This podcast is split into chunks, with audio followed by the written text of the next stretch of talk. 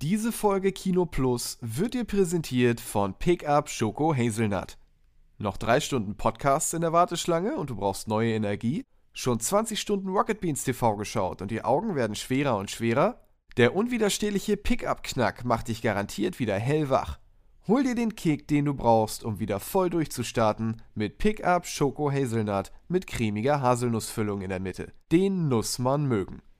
Und jetzt viel Spaß mit Kino Plus. Die Superhits der 70er, 80er, 90er und das Beste von heute. Und eine Gastpremiere. Jetzt hier bei Kino Plus.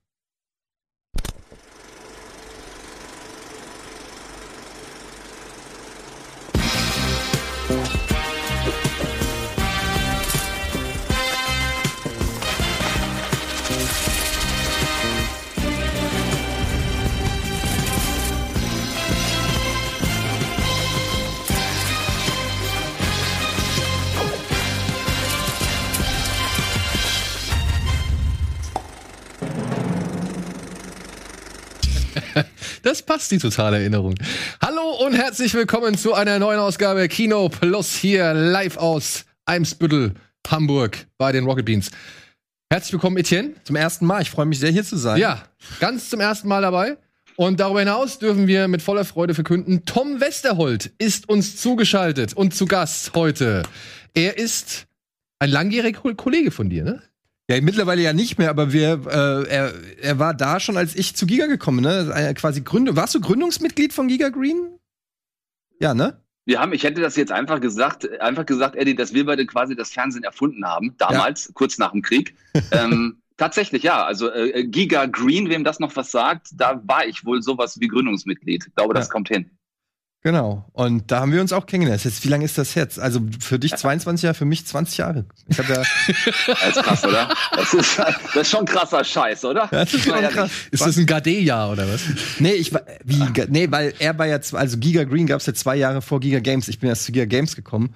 Und ähm, ich habe ja dieses Jahr quasi im, nee, letztes Jahr, 20, was haben wir für ein Jahr? Ich habe keine Ahnung. 2021. Ja.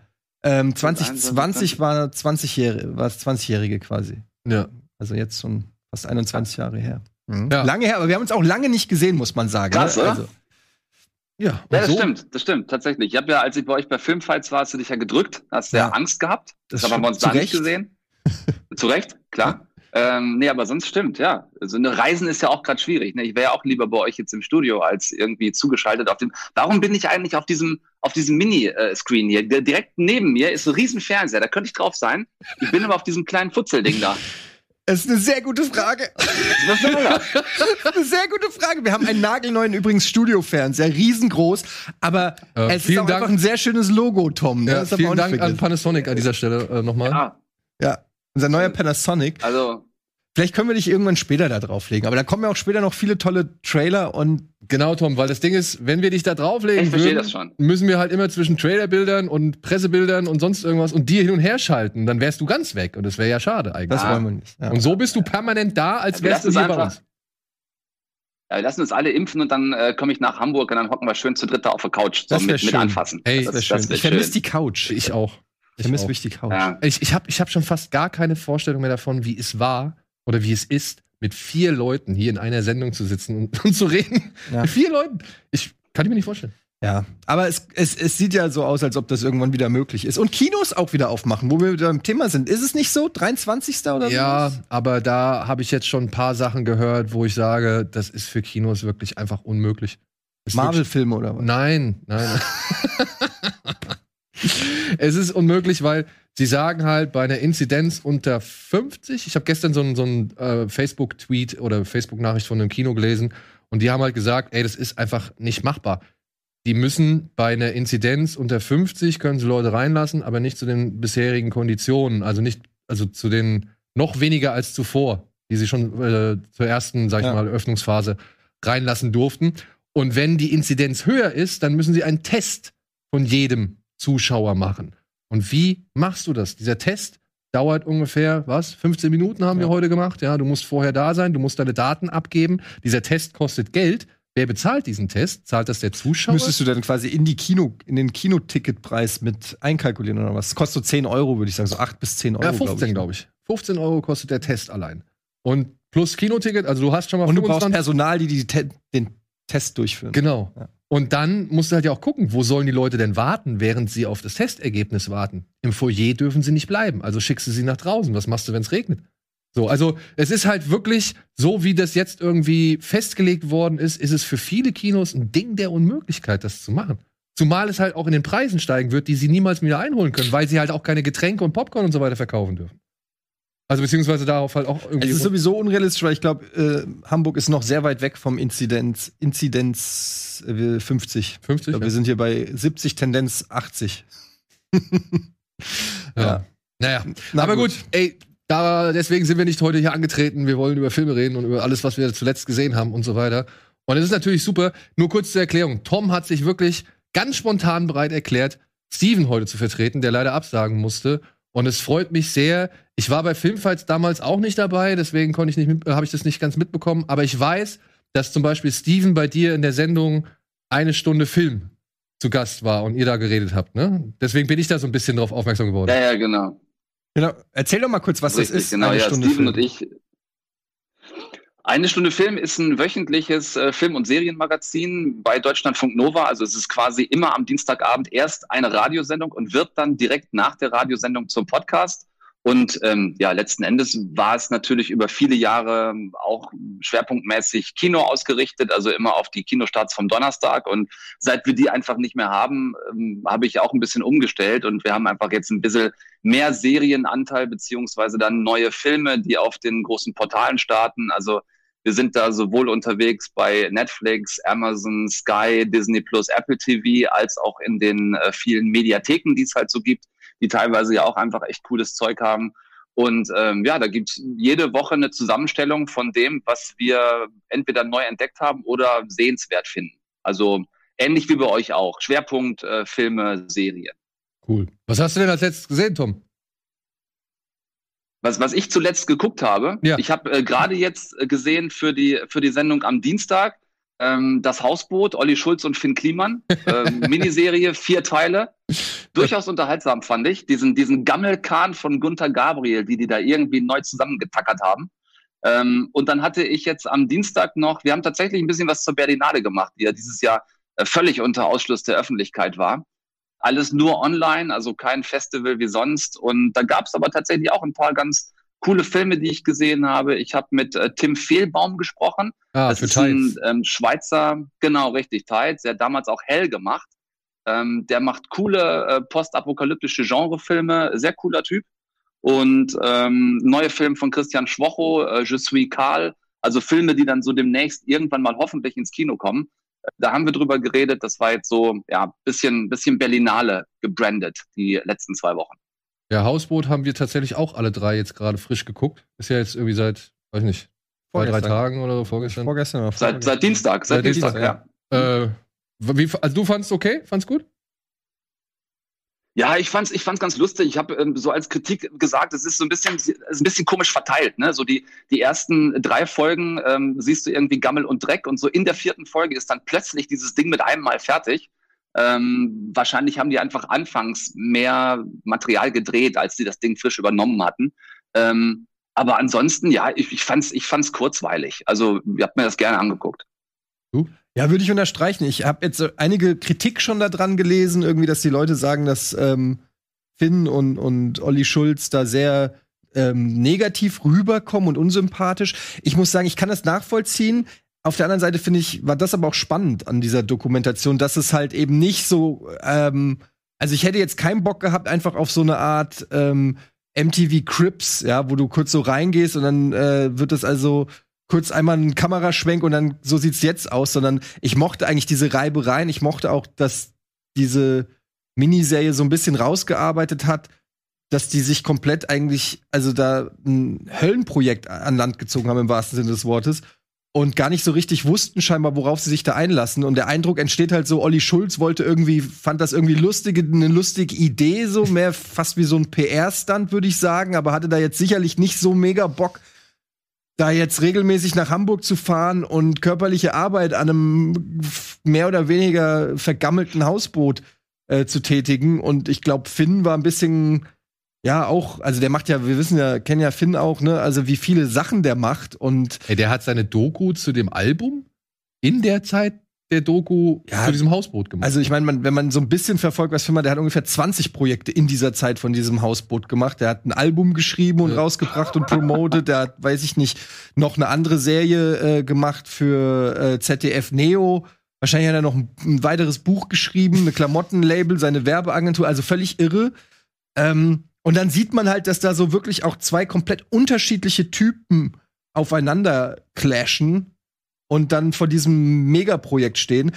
Es war manchmal auch ein bisschen unangenehm, aber das war ja auch ganz bewusst. Also wenn sie dann so zeigen, wie sie da irgendwelche WhatsApp-Beleidigungen austauschen, das hätten sie ja nicht reinschneiden müssen, wenn, wenn sie das nicht Und gewollt das ist hätten. nämlich der Punkt, ne? Jeder, der sagt, ich finde, die kommen unsympathisch weg, sollte halt einfach auch mal bedenken, es ist aber trotzdem in der Dokument Dokumentation drinne. Also sie lassen ja. zu, dass dieser Eindruck entsteht. Und ich finde, das macht's eigentlich schon wieder sympathischer, weil sie halt sich schon irgendwie mit ihren Fehlern auch nach draußen begeben, so, ja. Ja, total. Und das macht's ja auch spannend. Wie gesagt, das, diese Reibereien und dieses Imperfekte dieser ganzen, dieses ganzen Projekts hat's für mich dann eben auch unterhaltsam gemacht. Und ich fand's teilweise wirklich sehr, sehr äh, schöne Shots dabei. Also so Ey, diese- Drohnenflüge Die und, Drohnenflüge über Hamburgs Hafen. Yes. und so, ne? Richtig schön. Ja. Ja. Ja, ja, ja.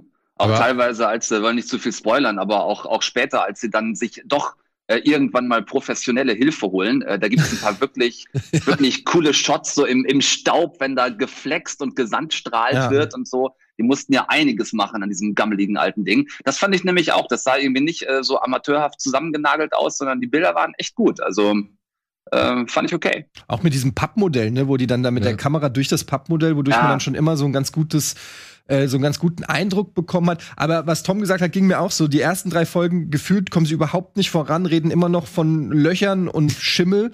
Und dann äh, in der letzten Folge ist dann geht's dann doch sehr schnell. Also dann sieht's plötzlich fahren da irgendwelche Fernseher unten aus dem Boden oder Schränke aus dem Boden raus und ein nagelneuer Holzboden und denkst dir so, okay, also da ist ein kleiner Gap, den der wurde mir jetzt nicht so ganz erklärt, wie, wie die das so hingekriegt haben.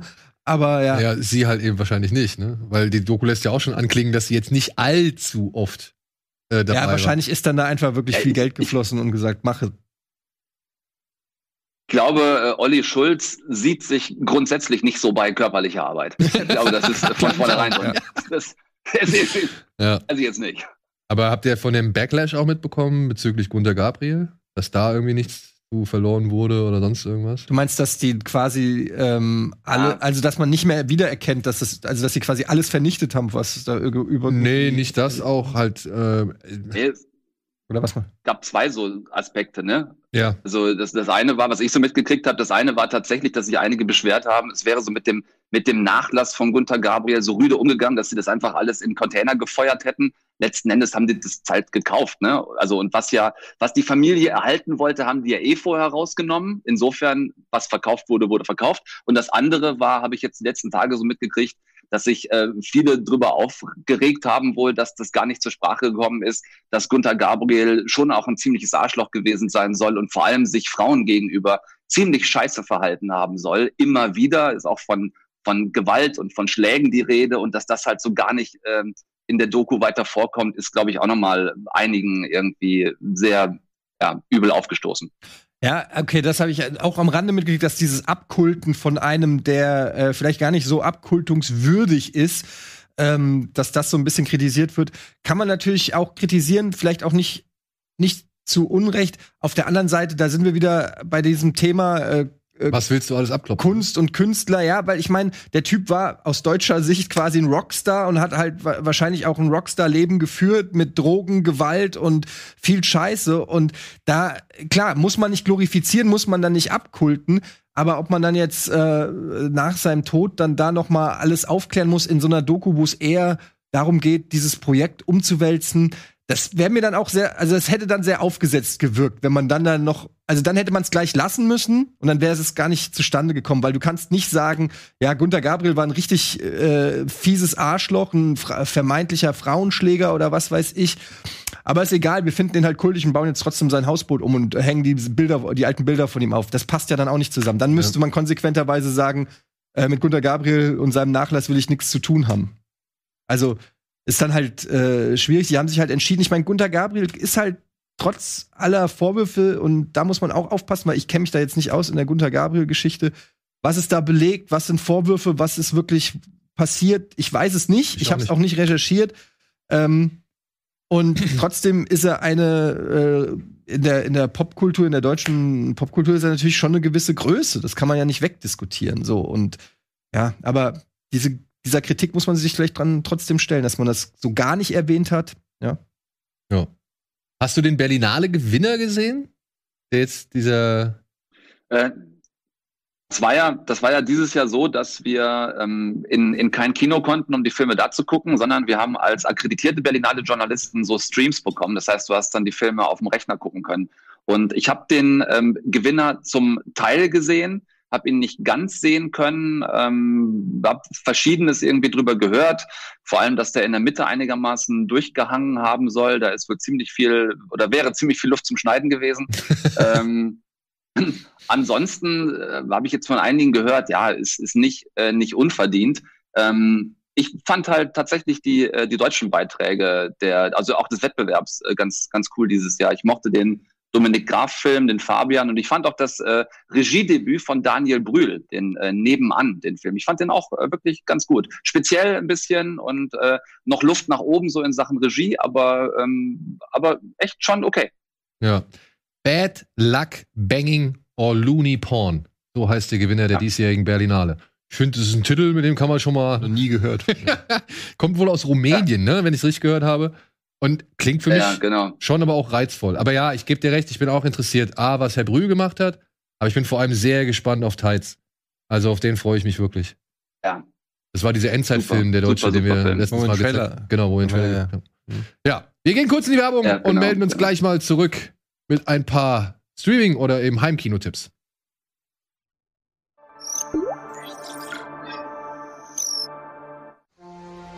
Bitburger. Mit bestem Hallertauer und Bitburger Siegelhopfen. Feinherb, frischem Geschmack. So gut kann Bier schmecken. Und deshalb bitte ein Bit.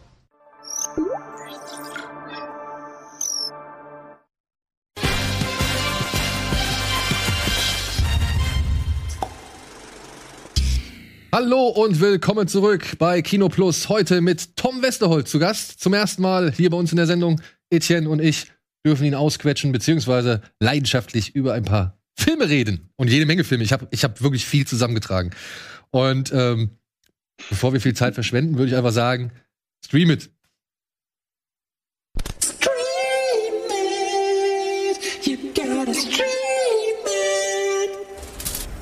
Finde, nach hinten raus kommt es nochmal so richtig schön. Wer hat das gesungen? Das ist eine gute Stimme. Ey, Ich weiß nicht. Tom, weißt du es?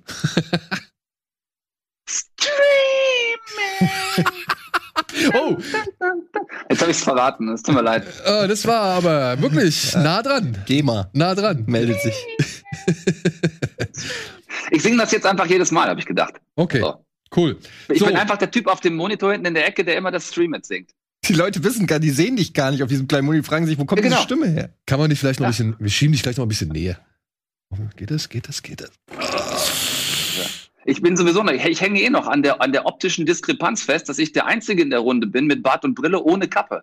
Soll ich mir auch eine aufsetzen? Ja, du, du warst offensichtlich schon beim Friseur, das ist das Ding. Ja, was? Ja, schon, ich hab schon, ja, ich hab schon, ja, es war dringend notwendig. Dringend notwendig. ja, ich ich habe ausgesehen wie eine Mischung aus Pumuckel und Tingeltangelbob. Ey, pff, also, Das ist halt echt Ungefähr wie. Eddie. Echt ein Problem. Ja, bei dir auch, Ja. Daniel. Was ist da los? was ist da los? Ja, ich war schon ewig nicht mehr beim Friseur. Äh, Ich muss da mal hin. Ey, heute Morgen habe ich mir die Haare gewaschen und habe sie dann geföhnt. Weißt du, wie ich dann aussehe? Mach ich immer. Nee, ich, Ich föhne immer die Haare. Aber ganz ehrlich, ich weigere mich, beim Friseur anzustellen. Das mache ich nicht. anstehe? Hier anstehen. Aber du musst doch einen Termin machen. Bei uns stehen die da äh, teilweise Schlange vor dem, Echt? vor dem Ding. Nee, also würde ich jetzt nicht machen. Ich würde einen Termin ausmachen und dann hingehen, wenn der Termin ist. Meine Frau hat einen Termin gemacht. Ähm, am 20. Ich, ich kann das ruhig sagen, weil ich eh nicht hingehe. um 16 Uhr, wenn die Eintracht spielt. Wo ich mir auch denke, was ist das denn? Also, was willst du mir jetzt damit sagen? Ja, okay. Aber vielleicht kennt deine Frau. Meine Frau weiß, dass die Eintracht am Samstag um 15.30 Uhr spielt. Ist egal. Okay. Anderes Thema. Anderes so, Ja. was, was hast du denn für Streaming, äh, im Streaming-Angebot? Ich habe mal ein bisschen was äh, noch hervorgeholt, was schon etwas länger zur Verfügung steht, aber vielleicht nicht jedem so geläufig ist. Denn in der Arte und in der ZDF-Mediathek befinden sich gerade ein paar schöne, spannende Filme. Unter anderem bei Arte gibt's den Film Nach der Hochzeit von Susanne Bier mit Mats Mikkelsen in der Hauptrolle. Der kommt aus Indien, wo er lange Zeit gelebt hat, zurück in in seine Heimat. Dort hat er in Indien hat er ein Waisenhaus betreut. Jetzt braucht er aber Geld für dieses Waisenhaus, deswegen lässt er sich auf das Angebot eines wohlhabenden reichen Mannes ein und kommt halt zurück in seine Heimat Norwegen oder Schweden und soll dort aber erstmal an einer Hochzeit teilnehmen. Und weiß gar nicht warum, versteht es nicht so wirklich, aber weil er eben das Geld für sein Waisenhaus braucht, geht er halt dahin und stellt halt fest, oh Moment mal, die Frau, die, die Mutter der Braut ist irgendwie meine Ex-Freundin. Ja, und plötzlich kommen halt, Moment, die Mutter der Braut. genau, Okay. ist meine Ex-Freundin und plötzlich kommen halt alte Gefühle und alte Beziehungen und alte, ja, unerledigte Dinge und Probleme wieder ans Tageslicht. Und davon gab es vor einiger Zeit mal ein Remake, das hieß After the Wedding. Das war mit, ähm, ah, wie heißt die, wie heißt die Dame? Oh, verdammt, jetzt komme ich auf ihren Namen nicht. Ah, 10.000 Filme. Juliette, Juliette. Oh, Binoche? nicht Binoche, nee. Hier auch bei Boogie Nights. Ah, Moore. Moore. Genau. Jul- Julian Moore. Julian Moore. Julian Moore. Ja, das war das Remake und wie gesagt, hier ist das Original und kann ich nur wärmstens empfehlen. Fand ich ein sehr schönes Drama, das nicht zu überdramatisiert und nicht zu kitschig ist, sondern halt den immer richtigen Ton trifft und tatsächlich mich auch zu Tränen gerührt hat, ob der Situation, die dort geschildert wird. Aber fand ich gut.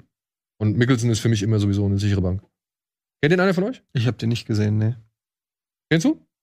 Ich, äh, ich habe den, ich hab den gesehen damals. Ähm, ich könnte da gleich mal den Klugscheißer-Modus anschmeißen. Ich habe mich noch gar nicht unbeliebt gemacht heute. Ich fange direkt damit an. Ähm, weil, weil mein Schwager, ne, mein Schwager ist Däne, also meine Schwester ist mit einem Dänen verheiratet. Und ähm, ich habe ja auch ewige Jahre lang äh, Mats Mikkelsen gesagt. Dieser, dieser Name, dieser dänische Name, also M-A-D-S geschrieben, spricht sich aber tatsächlich Mess, Mess. aus. Also der Mann heißt? Mess, ja, Mess Mikkelsen. Das ist wie bei, wie bei Django Unchained, the D is silent. Also im, im Dänischen wird das D ganz oft nicht mitgesprochen. Und Mats hingegen ist ein Name, der schreibt sich M-A-T-S, wie zum Beispiel äh, Mats Wielander, glaube ich, war man Tennisspieler oder so. Mhm. Das Ja. ist aber dann glaube ich, das glaube ich dann eher so schwedisch. Aber das M-A-D-S, also alle, die, die Mats Mikkelsen bisher gesagt haben, wissen jetzt, der Mann heißt Mess Mess. Mikkelsen. Ja. So. Das ist, das ist diese Denzel, ne? Denzel. Denzel. Ne, er heißt ja eigentlich Denzel, aber wir Deutschen sagen ja der Denzel. Da kommt da der Denzel. Ich und Denzel, Eigennamen, ich schaffe meine eigene Hollywood-Welt. Ich weiß. Ja? Du, du, du sagst eh, wie, wie du es möchtest. Genau, Und dann müssen sich die verdammten Hollywood-Stars auch nachrichten. genau. Die würden meinen Namen auch nicht richtig aussprechen. Naja, Daniel ist jetzt nicht so. Daniel, ja. Aber Perlmann kann ich ja wohl schon sagen. Perlmann. Ja. Ron Perlmann. Jo, ebenfalls in der, in der Arte Mediathek ist ein deutscher Film namens Oh Beautiful Night. Den hatten wir hier auch schon mal vorgestellt bei Kino Plus. Er ist von einem, das ist das Regiedebüt von einem Mann namens Xaver Böhm und handelt von einem jungen Mann, der albtraumgeplagt aufwacht und dann ja, glaubt, er wird sterben und deswegen eben durch die Nacht zieht und dabei halt vom Tod begleitet wird. Er muss irgendwie russisches Roulette spielen und allerlei andere schräge Figuren kreuzen seinen Weg. Und das fand ich für einen deutschen Film, der im Rahmen des kleinen Fernsehspiels vom ZDF irgendwie produziert worden ist und lief, fand ich den wirklich sehr schick gemacht unter anderem. Und es war einfach mal so ein, ja, Let It Go-Film. So ein, so ein Streifzug durch die Nacht mit sehr vielen schönen Szenen. Und hat mir gefallen damals. Fand ich überraschend. Kann man sich mal. Sieht ganz gut gefilmt auch aus. Ja, ja. Also so echt sehr hochwertig. Hast du den gesehen, Tom? Der, der ist damals, das war, glaube ich, die Besonderheit, ist, dass, ähm, dass der Regisseur den damals in einer, sowohl in einer Farbversion als auch in einer Schwarz-Weiß-Version äh, in die Kinos gebracht hat. Und ich weiß nicht, ob das nur eine Legende ist, aber so habe ich es tatsächlich mal gehört, dass du, wenn du ein Kinoticket damals gekauft hast für den Film, äh, vorher nicht gewusst hast, ob du die Schwarz-Weiß oder die Farbversion siehst. So, äh, würde ich nicht die Hand für ins Feuer legen, aber ähm, aber interessant auch, dass ein Filmemacher einen Film rausbringt, sowohl in Farbe als auch in Schwarz-Weiß. Ja, Ja, Aber- ist krass, weil wenn ich mir jetzt so hier den Trailer angucke, die Farben spielen da ja schon eine krasse Rolle. Da ist viel Neonlicht und so weiter. Also das würde ja in Schwarz-Weiß Ja. dann wirklich noch mal komplett anders wirken, ne? Aber vielleicht haben sie dann auch entsprechend. Genau, die, ja. Aber die Beleuchtung, das ist halt auch schon echt stark kontrastiert, der Film so. Mhm. Ich kann mir vorstellen, dass da die Beleuchtung schon dementsprechend abgestimmt war. Und er ist auch wirklich sehr geprägt von ein paar bestimmten Farben. Ne? Also das muss man auch sagen. Es ist halt vor allem dieser Neonton in, in Rot, Grün, Blau. Der kommt da sehr häufig vor. Sehr viel Schattierungen im Bild. Also ich denke mal, der hat sich da schon eine ganz gute Überlegung geschaffen bei der Inszenierung. Gut, dann gibt es in der ZDF-Mediathek auch zwei, äh, meiner Ansicht nach, sehr empfehlenswerte Filme. Der eine heißt Die Kriegerin, ist das Regiedebüt von David Vnent. Ich hoffe, der wird so ausgesprochen. Das ist der Regisseur, der auch ähm, Feuchtgebiete gemacht hat. Oder er ist wieder da. Hier, Adolf kehrt zurück. Und hier, Die Kriegerin, geht's ja um eine junge Rechtsradikale, die, sag ich mal, ihren Platz irgendwo in einer trostlosen Kleinstadt irgendwie versucht zu finden und dabei auf sehr viel Frust stößt in Form von ihren Eltern, in Form von Politikern, in Form von Ausländern. Und diesem Hass wird halt ständig freien Lauf gelassen. Und das ist ein sehr ungeschönter Film, das ist ein sehr tiefblickender Film, das ist ein, ein verständnisvoller Film, der aber auch nichts entschuldigt oder nichts beschönigt, so, ja. Und wird super, wirklich sehr, sehr gut gespielt von der Dame, die hier zum ersten Mal, glaube ich, überhaupt äh, einen großen Auftritt hatte und dafür auch ausgezeichnet wurde. Also, ähm, kann ich, kann ich nur empfehlen. Wer den noch nicht gesehen hat, gibt's jetzt bis Ende März noch in der, in der ZDF-Mediathek. Jella Hase aus Fuck You Goethe beziehungsweise Berlin Alexanderplatz ist auch noch mit am Start. Und ähm, Alina Levschin heißt die Dame, die hier die, wie heißt die, Marina, glaube ich, spielt. Nur so richtige Uplifting-Filme hier im Angebot. Naja, aber ich gehe nach dem Streaming irgendwo gehe ich mit einer Depression nach ich versuche. das sind aber gute Filme. Ja, nee, glaube ich ja auch, aber das ist alles so schwerfällig gerade. Ich weiß. Haben wir denn, was ist denn, hast du nicht Norbit oder was ist denn da? Ja, pass auf, ich, ich komme noch zu den leichteren. Aber es ist halt, was soll ich sagen, das Angebot ist halt momentan ein bisschen schwerfällig. Aber es ist ja auch gut. Es zeigt ja auch, dass gute, schwerfällige Filme aus Deutschland kommen. Wie zum Beispiel auch Der Hauptmann. ja, Ja, der ist super, ja. Der siehst du. Der ja ist der war großartig, echt.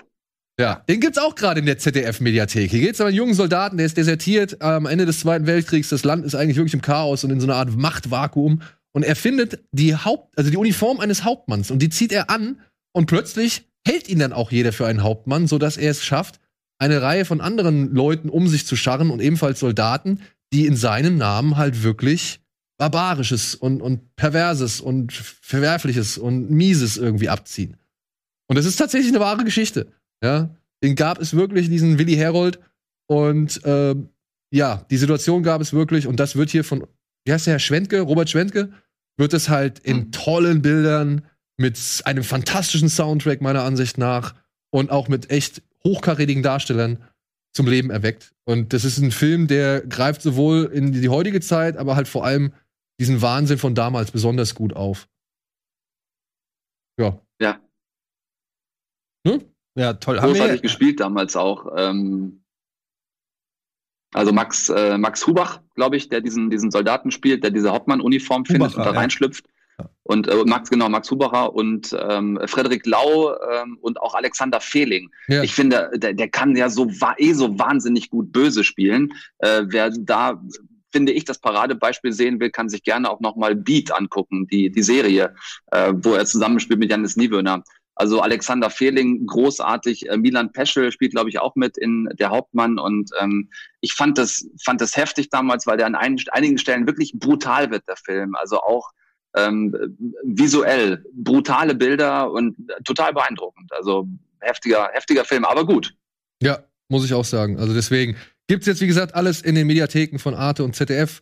Und da wollte ich einfach nochmal drauf hinweisen. So, was Leichtes, Eddie. Möchtest du was Ja, Leichtes haben? was Leichtes. Dann ist vielleicht Yes Day auf Netflix für dich von Interesse. Mhm. Ja, da geht's um zwei, ähm, ja, wie soll man sagen, um zwei Eltern, die eigentlich für niemanden Zeit haben. Weder für ihre Kinder noch für ihre Kollegen, gespielt von Jennifer Garner und, ach, hier, wie heißt der? Dieses schauspielerische Abwärtsdrama. Ähm, Das sagt mir jetzt noch nichts, habe ich noch nicht gesehen. Der da links? ja, links, wie heißt der? Das schauspielerische Abwärtsdrama. Ja, er hat, er hat so vielversprechend angefangen. Er hat so schöne Filme gemacht und äh, dann wurde es immer schlimmer. Der hat in dem, in dem Remake von Point Break mitgespielt. Wie heißt er denn? Edgar Ramirez. Edgar Ramirez. Ja. Der hat wirklich, der hat ein paar richtig gute Filme gemacht und dann wurde es irgendwie immer belangloser, immer schlechter und er wurde auch immer egaler. Also meiner Ansicht nach. Es ist nur meine bescheidene Meinung. Es tut mir leid, wenn das Edgar Ramirez-Fans anders sehen, aber guckt euch einmal äh, das Remake von Gefährliche Brandung an und ihr werdet wissen, was ich meine. Ja, und hier geht's halt darum, dass die beiden Eltern ihren Kindern einen Yes-Tag erlauben. Also einen Tag, an dem sie nur Ja sagen zu allem, was geplant wird, gemacht wird, gesagt wird und so weiter. Ja? Hör gut zu, Eddie. Mhm. Und daraus entsteht ein lustiger, also wahrscheinlich lustiger kleiner Familienfilm mit guter Laune und heiler Welt. Und am Ende, ja, hat man nicht wirklich was verpasst, aber auch nicht wirklich viel Schaden davon genommen. Also, also was ich jetzt da, also der Trailer spricht mir jetzt nicht so sehr an, aber ähm, Du wolltest was leicht. ja, aber was Gutes. Ich habe ich hab dazu eine eigene Theorie, ne? Ich, ich habe dazu eine komplett eigene Theorie, weil äh, da spielt ja nun mal Jennifer Garner die Hauptrolle, ne? Mhm. Und ich habe irgendwann mal das Filmgenre des Jennifer-Films erfunden, vor Jahren schon. Das sind also Filme, in denen wahlweise Jennifer Garner, Jennifer Lopez oder Jennifer Aniston die Hauptrolle spielen. Und die Erfahrung hat gezeigt, die Erfahrung hat gezeigt, Finger weg von Jennifer-Filmen, Leute. Da kommt nichts Gutes bei rum. Wirklich nie. Niemals. Wenn du die Filmografien durchgehst. Ich meine, Serie ist was anderes. Ne? Also Friends ist völlig unbenommen, dass die Heilige Kuh ist die beste Serie aller Zeiten, äh, Jennifer Aniston. Oder selbst äh, Alias damals mit Jennifer Garner fand ich irgendwie auch, fand ich gar nicht schlecht. Aber der Jennifer-Film, Mhm. in dem einer dieser drei Frauen eine Hauptrolle spielt, don't do it.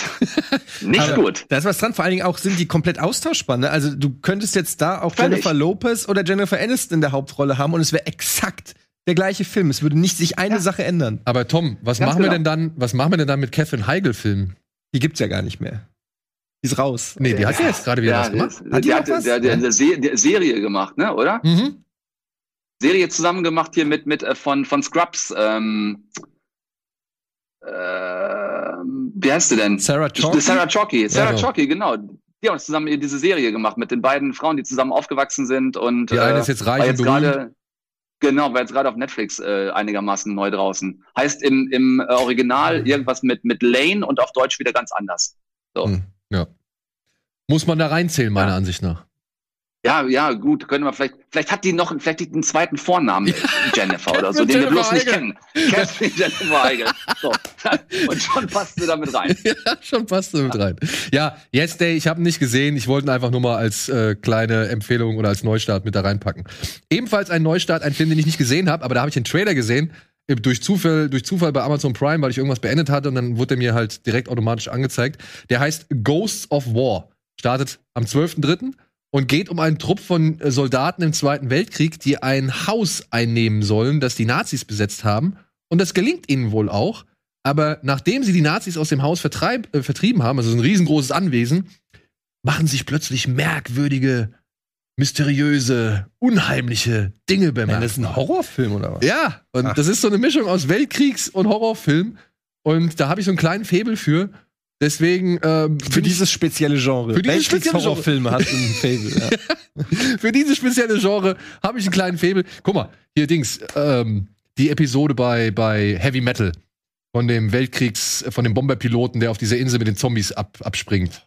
Heavy Metal? Ja, der Zeichentrickfilm. Weiß ich nicht mehr, ey. Ah, das ist okay. aus den 80ern. Ja, oder auch jetzt zuletzt dieser Nazi-Zombie-Film. Ich habe dir doch gesagt, ohne Letterbox weiß ich nicht mehr, was ich letzte Woche geguckt habe. Also komm mir doch jetzt nicht mit Heavy Metal. Ja, habe ich nicht gesehen, aber ähm, habe ich Bock drauf. Habe ich wirklich Bock drauf. Und ich bin gespannt. Der wird wahrscheinlich auch- auch- nix.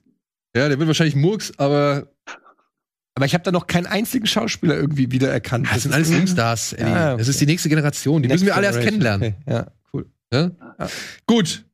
Theo Rossi, Skylar Aston und Brandon Thwaites. Ja, wer kennt sie nicht? Wer mir kennt sie nicht. Wie? ja, klar. Okay, aber du kennst bestimmt Mark Wahlberg, Dwayne The Rock Johnson und Ja. Anthony Mackie, Ja. oder? Ja. Ja, die sind Oh, nämlich dann auch. Nach Pain and Gain. Genau, Pain and Gain ist ab morgen bei Amazon erhältlich. Eine Gruppe von Bodybuildern entführt einen Millionär oder reichen Mann und zwingt ihn dann ja durch Folter und alle möglichen anderen Geschichten systematisch sein ganzes Vermögen auf die drei Jungs zu überschreiben. Inszeniert von Michael Bay, der meiner Ansicht nach hier einen seiner besten Filme überhaupt abliefert, weil er wirklich weil diese Michael Bay Art perfekt auf das passt, was dieser Film erzählt.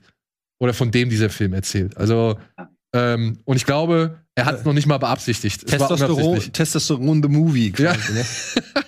Aber komm, ich, Ja, ich ja, mochte den. Das auf der einen Seite, aber ich finde das ja schon grundsätzlich eine gute Idee, äh, Michael Bay einfach nichts inszenieren zu lassen, wo das amerikanische Militär eine große Rolle spielt, weil das genauso in die Hose geht wie jeder Jennifer-Film. Aber hier äh, kriegt er es tatsächlich hin, finde ich, äh, sowohl Mark Wahlberg als auch Dwayne Johnson vielleicht zu ihren besten beziehungsweise selbstironischsten Schauspielleistungen zu treiben. Also gerade wie die beiden irgendwie dieses ganze Bodybuilder-Business äh, karikieren, fand ich super geil damals. Hab den sehr gefeiert. Genau, genau deshalb. Ja. Ich muss auch sagen, ich hatte überraschend viel Spaß mit diesem Film. Er Und- ging vielleicht ein bisschen zu lang. Ja, er war ein bisschen zu lang, da würde ich dir auch recht geben. Aber ich muss sagen, dieses, dieses, diese Bubblegum-Optik von, von Bay plus halt diese wilden Schnitte, die Kamerafahrten, das, das ganze Grelle einfach, das passt so wunderbar auf diesen Exzess, der hier geschildert wird, auf dieses, wir können alles irgendwie, wenn wir nur irgendwie die richtigen Dinge in die Hand nehmen und scheiß auf alles andere, so halt ohne Rücksicht auf Verluste, Kapitalismus. So. Das äh, ist einfach perfekt, was, was Bay hier geschaffen hat. Man muss halt Bock drauf haben auf dieses wirklich schon anstrengende und hyper, hyperaktive Machwerk Ja, ich so, ich krieg auch so leichte Crank-Vibes gerade, ne? Ja. Ein bisschen. War, wer war noch mal der Regisseur von Crank? Äh, das waren bei, äh, Brian Taylor und irgendwie Neville Dean und Taylor heißen die Regisseure. Das waren zwei Leute. Ja. So, so viel dazu. Und dann greifen wir noch mal vorweg. Ja, greifen wir noch mal vorweg. Am 15.3., also am Montag, läuft auf Amazon Prime oder ist auf Amazon Prime Sicario erhältlich. Und da sind wir uns, glaube ich, hoffentlich alle einig. Ein fabelhafter Thriller von Denis Villeneuve über eine junge ja, Polizistin, die halt an einer Operation oder für eine Operation eingeteilt wird, die der Drogenmafia erheblichen Schaden zufügen soll, beziehungsweise den Geldfluss der mexikanischen Drogenkartelle stoppen soll. Und sie schließt sich dann einem FBI-Agenten oder einem, nee, einem, nicht mal FBI-Agenten, er ist, glaube ich, ähm, ist, Also ist nicht diese, diese Drug, Drug Enforcement irgendwie Nummer Ich glaube, ja, also- im Background, die da operiert. es wird nie so ganz klar, welche, welche, welcher Behörde James Brolin alias Matt angehört. Ja, ja. Aber sie wird, also ähm, die FBI-Agentin wird ihm unterstellt, zusammen mit seinem Kompagnon Alejandro, und soll jetzt halt mit in die ganzen Kartellkriminalitäten eintauchen und da als Beraterin zur Seite stehen. Und das führt in eine Welt, die ist wirklich hoffnungslos und in einen Krieg, der eigentlich schon verloren scheint.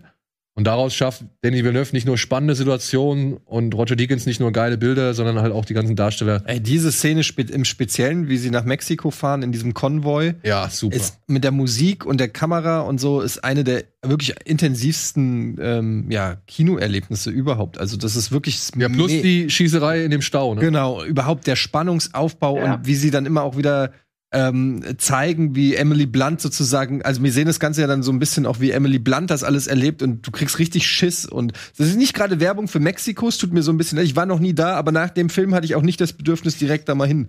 Also tut vielleicht dem Film ein bisschen, äh, der, der, dem ganzen Land ein bisschen un Unrecht, weil irgendwie alle Filme, die ich kenne, wo Mexiko eine Rolle spielt, da hast du das Gefühl, du wirst direkt auf der Straße gekidnappt, erschossen oder landest irgendwie drogenabhängig bei einem Kartell oder Ja, oder so. der hängt halt oder hängst unter einer Brücke. Oder Ja, da hängen halt irgendwelche Leichen von den Straßenlaternen so, ne? Also es ist schon. und jedes Mal, wenn ich irgendwo sehe, auf Facebook oder so, wenn einer in Mexiko Urlaub macht, denke ich immer so, wow, der ist aber mutig. das ist immer mein erster Fände ich auch gut Gedanke. für den, fände ich auch gut für den Sicario-Trailer, so, weißt du, so einfach so als Stimme aus dem Off. Wer noch niemals in Mexiko war, will es nach diesem Film mit Sicherheit nicht Ja. mehr. So, Genau. aber das stimmt. Also die, die Bilder haben mich auch geflasht damals. Roger Deakins hat irres Zeug da gedreht. Ähm, was ich so ein bisschen schade fand damals, wenn ich mich dran erinnere, ähm, waren so diese etwas zu häufigen Rehaugen von Emily Blunt. Ich finde, die guckt, die guckt sehr oft sehr, äh, sehr erschüttert. So, da, habe hab ich irgendwann gedacht, so ja, brauche ich das jetzt noch 20 Mal? Habe ich schon 10 Mal gesehen. Ähm, aber ansonsten ist das bei all diesen vielen Filmen, die diese Thematik haben, nämlich der ganze Drogenschmuggel zwischen der US-amerikanisch-mexikanischen Grenze, ist es definitiv einer von den Filmen, ähm, die rausstechen, fand ich auch. Ja. Ich mag auch den zweiten Teil nach wie vor. Der ist jetzt zwar nicht mehr ganz so stark wie der erste, weil da irgendwie auch meiner Ansicht so ein bisschen der moralische Anker in Form von Emily Blunt irgendwie ein bisschen fehlt. So, kann ich verstehen, dass man den nicht so ganz äh, an sich ranlässt. aber trotzdem, ich Ja, der zweite, hoffe, ist, zweite ist eigentlich ein Revenge-Flick, wenn man es genau. ehrlich. Und ich hoffe aber, ja gut, der erste aber auch schon. Ja. Ja. Ich hoffe aber trotzdem noch immer noch auf den dritten Teil. Also ich möchte da gar nicht eigentlich, ich finde, das fühlt sich noch so ein bisschen unvollendend an. Also ich hoffe, sie schaffen es noch mal irgendwann, den wie geplanten dritten Film noch abzuliefern von Tyler Sheridan. Der hat ja inzwischen auch schon Regie geführt, der hat hier das Drehbuch nur geschrieben. Und das ist ja seine, gehört ja mit zu seiner Frontier, Frontier äh, Reihe so gesehen. Und ich hoffe, er kann irgendwann den geplanten dritten Film noch mal realisieren. Das finde ich geil. Ich auch So. Und dann haben wir noch mal was Klassisches. Ja, etwas, was ein bisschen äh, älter ist, das ich tatsächlich im Kino gesehen habe. Ich auch. Ja? Ich weiß, was du sagst. Die Hand an der Wiege. Die Hand an der Wiege. Die Hand an der Hab ich Wiege. auch im Kino gesehen. Startet jetzt bei Disney Plus. Ist ein Film, ja, über eine junge Frau, die geht eines, Nachts, äh, eines Tages zum Frauenarzt, weil sie schwanger ist äh, und muss feststellen, hm, irgendwas ist nicht ganz richtig. Der Frauenarzt hat ja irgendwie nicht so wirklich seine Arbeit korrekt getan. Tatsache war, er hat den Handschuh abgezogen und ähm, hat dann halt so gesehen mit blanker Hand in ihrem Unterleib rumgefummelt so und äh, das bringt sie halt zur Anzeige, woraufhin der Typ sich aus Schande umbringt. Problem ist, dieser Frauenarzt war verheiratet, hat eine Frau gehabt, die ebenfalls schwanger war und dieses Kind geht dadurch verloren, weshalb Rebecca de Mornay, die Ehefrau des Frauenarztes, jetzt auf Rache sind und sich halt als Kindermädchen bei eben Annabella Sciarra, Sciorra äh, anstellen lässt. Die Frau, die dafür gesorgt hat, dass ihr Ehemann sich umgebracht hat. Und daraus hat Curtis Hansen, ist auch geil, ne? Ähm, Eight Mile, Wonder Boys, LA Confidential, Mhm. hat er einen schönen Thriller gemacht. Also, der vor allem von Rebecca de Mornay irgendwie, sag ich mal, lebt. Ja, richtiger Psychothriller, so im, im 90s-Stil. Ne? Wann kam der raus? 97? 90er, ja. Irgendwie 97 oder was? Keine Ahnung. Und ähm, ja, war so richtig, ich glaube, nach Basic Instinct und so, so ein, kam ja noch mal so eine Thriller-Welle. Ähm, und äh, das war echt ein guter Film. Ich erinnere mich immer noch an diese eine Szene mit dem Stöckelschuh. Da war irgendwie, ne, die hat, bringt da nicht irgendjemand irgendwen mit dem Stöckelschuh um? Keine Ahnung. ähm, aber ja, der Film 92. äh, habe ich 92 sogar. Ne, 15 war ich, siehst du? Ja. Der ist nämlich ab 16, glaube ich. Kann das Der war sein? ab 16. Und ich weiß noch, dass ich damals nämlich so happy war, dass ich reingekommen bin. Weil ich sah mit 15, muss ich fairerweise sagen, aus wie 9. Und deshalb äh, war das ein großer Erfolg. Das war der betrunkenen Frau an der Kasse in dem kleinen Kino, aber völlig egal. Das war ihr ganz egal. Ja. Hast du den gesehen, Tom? Ich war, ich war natürlich viel zu jung, als der ins Kino kam. Also ich war, war äh, nein, ich habe den irgendwann, ich habe den tatsächlich nicht im Kino gesehen, aber irgendwann mal.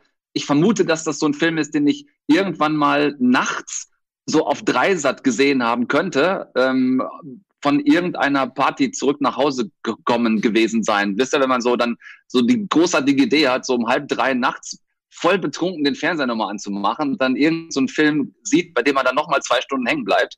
Das könnte einer von diesen Filmen gewesen sein. Ich glaube, Julianne Moore hat da mitgespielt. Das ist die einzige wirkliche Erinnerung, die ich habe. Stimmt, ja. Wo ist das? Ich glaube, die hat da in, nicht in der Hauptrolle, aber ja, aber ich erinnere mich Nebenrolle? an den Film, ja. Ja, irgendwie so. Ja, kann sein. Ernie Hudson war auch noch mit am Start. Tatsächlich, Joey Moore. Ha! Und Rebecca de Mornay Ja, ne? hatte doch so einen kleinen Hype nach dem Film, aber ich weiß nicht, ob dann da noch. Ja, die hat damals bei den MTV Movie Awards, glaube ich, den Preis für die beste, für den besten Badass oder die beste Bösewichtin oder sonst irgendwas gekommen. Da war ich noch, da gab es so einen geilen Song, immer wenn irgendwie, wenn es um ihre Figur ging, da kam dieser Song This Girl is Poison. Das fand ich ganz cool. Wurde immer so ein schöner Zusammenschnitt gezeigt. Guck grad mal danach, hat sie gemacht die drei Musketiere. Den mit Kiefer Sutherland und so? je, ich glaube, ja. Jenseits der Unschuld, Blindside, Straße in den Tod. Blindside ist aber schon relativ frisch. Also, ist ja, Aber nicht der mit Sandra ach Bullock. so, okay. Ein anderer. Ja. Egal. Wir gehen noch einmal kurz in die Werbung und haben noch einen Streaming-Tipp, aber den gibt's erst nach der Werbung. Denn der ist der allerneueste von allen.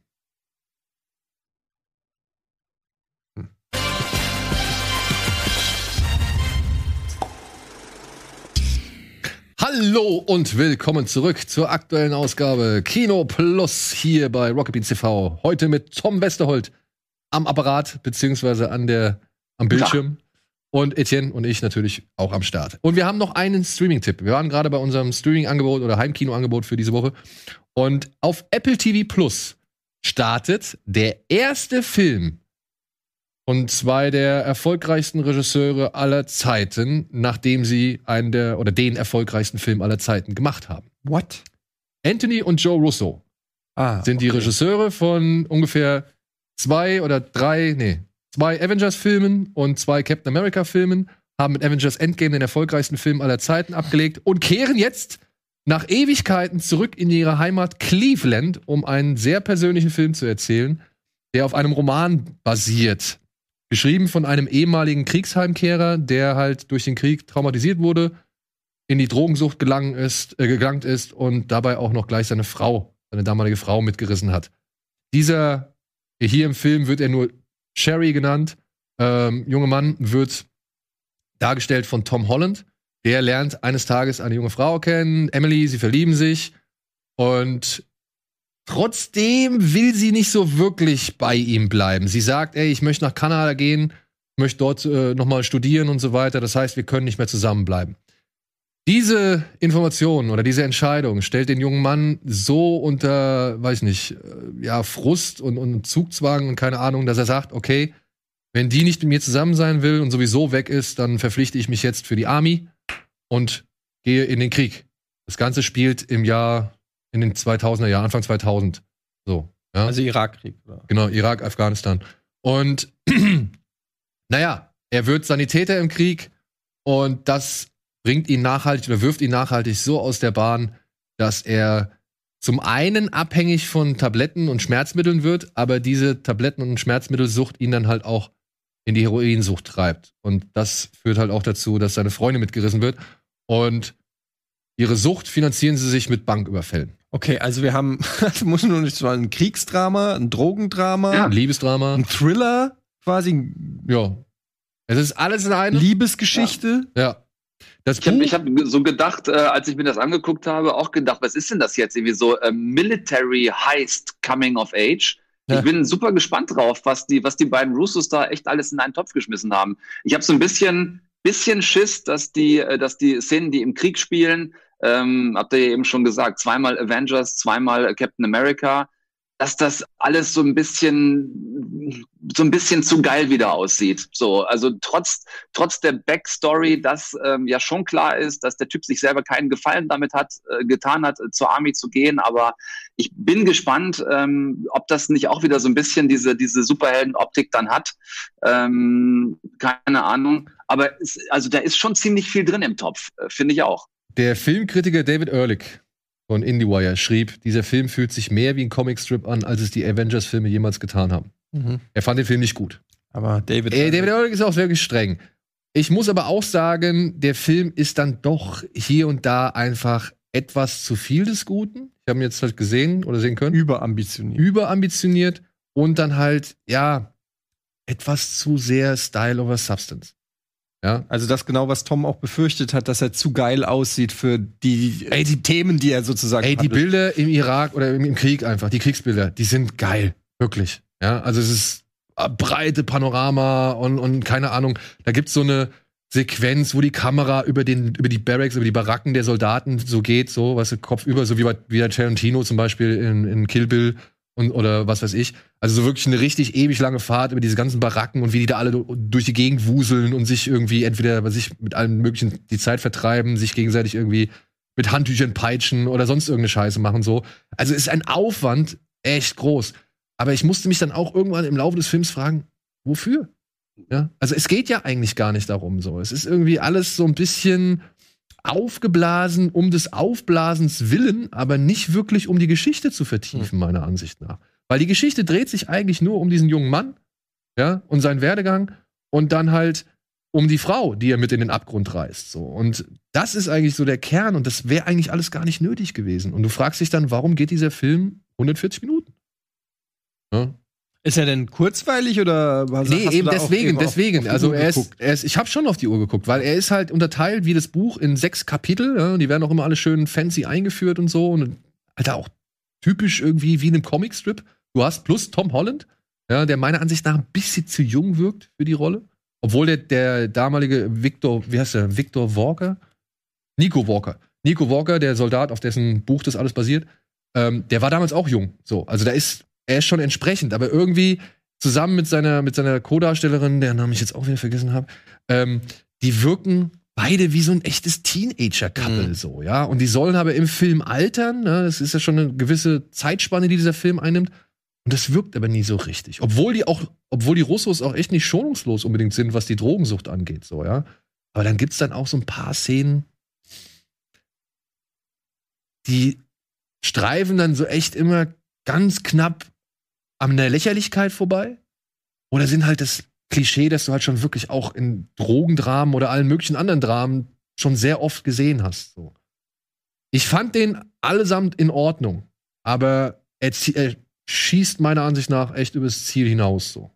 Und das ist jetzt nicht unbedingt eine Schuld von den Darstellern oder sowas, sondern eher, würde ich sagen, von den Russos, die halt einfach, ja, schon zeigen wollten, was sie können, aber das bei der Geschichte machen oder anwenden, die es eigentlich nicht nötig hat. Hm. So.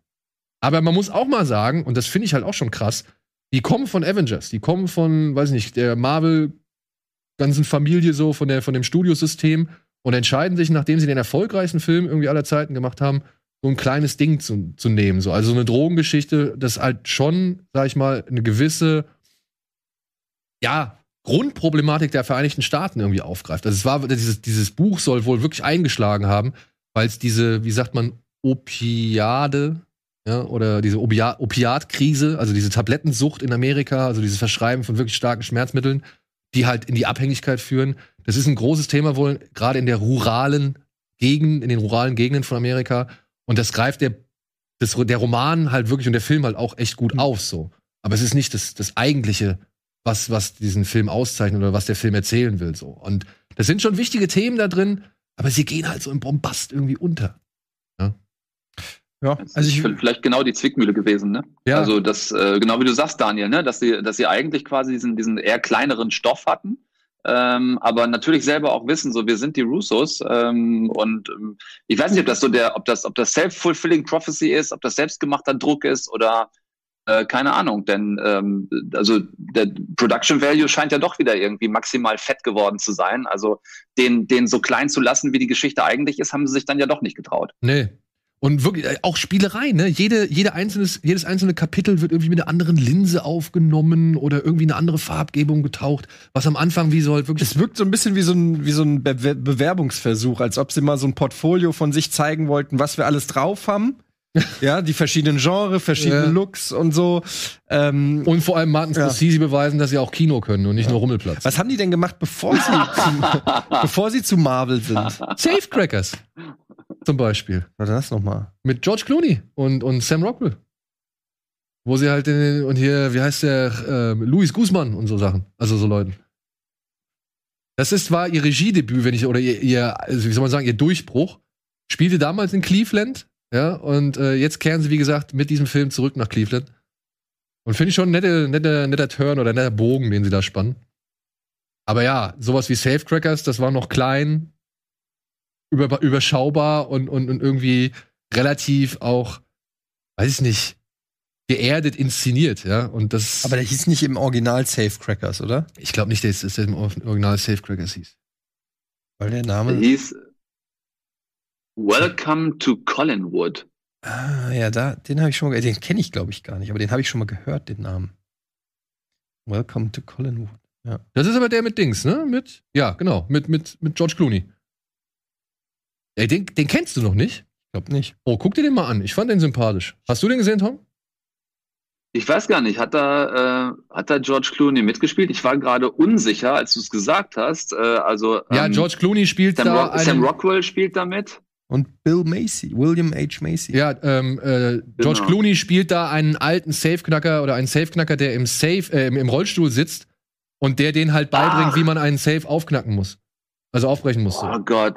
Das war ewig, also wirklich gefühlt ewig her, dass ich den, dass ich den mal gesehen habe. Ähm, an Sam Rockwell konnte ich mich erinnern, an George Clooney im Rollstuhl tatsächlich nicht mehr.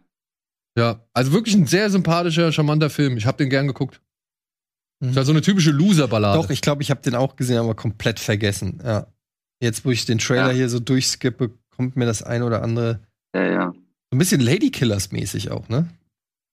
Wirkt der gerade. Ja, von der, ja, ja, von der Farbe. Sag mich nein, wenn es nicht stimmt. Ja, nein, ich, ich verstehe, wo deine, wo deine, also. nein, ich verstehe, wo dein, wo deine Erinnerung oder dein Gefühl herkommt, so. Verstehe ich. Ja. Ja, Sherry.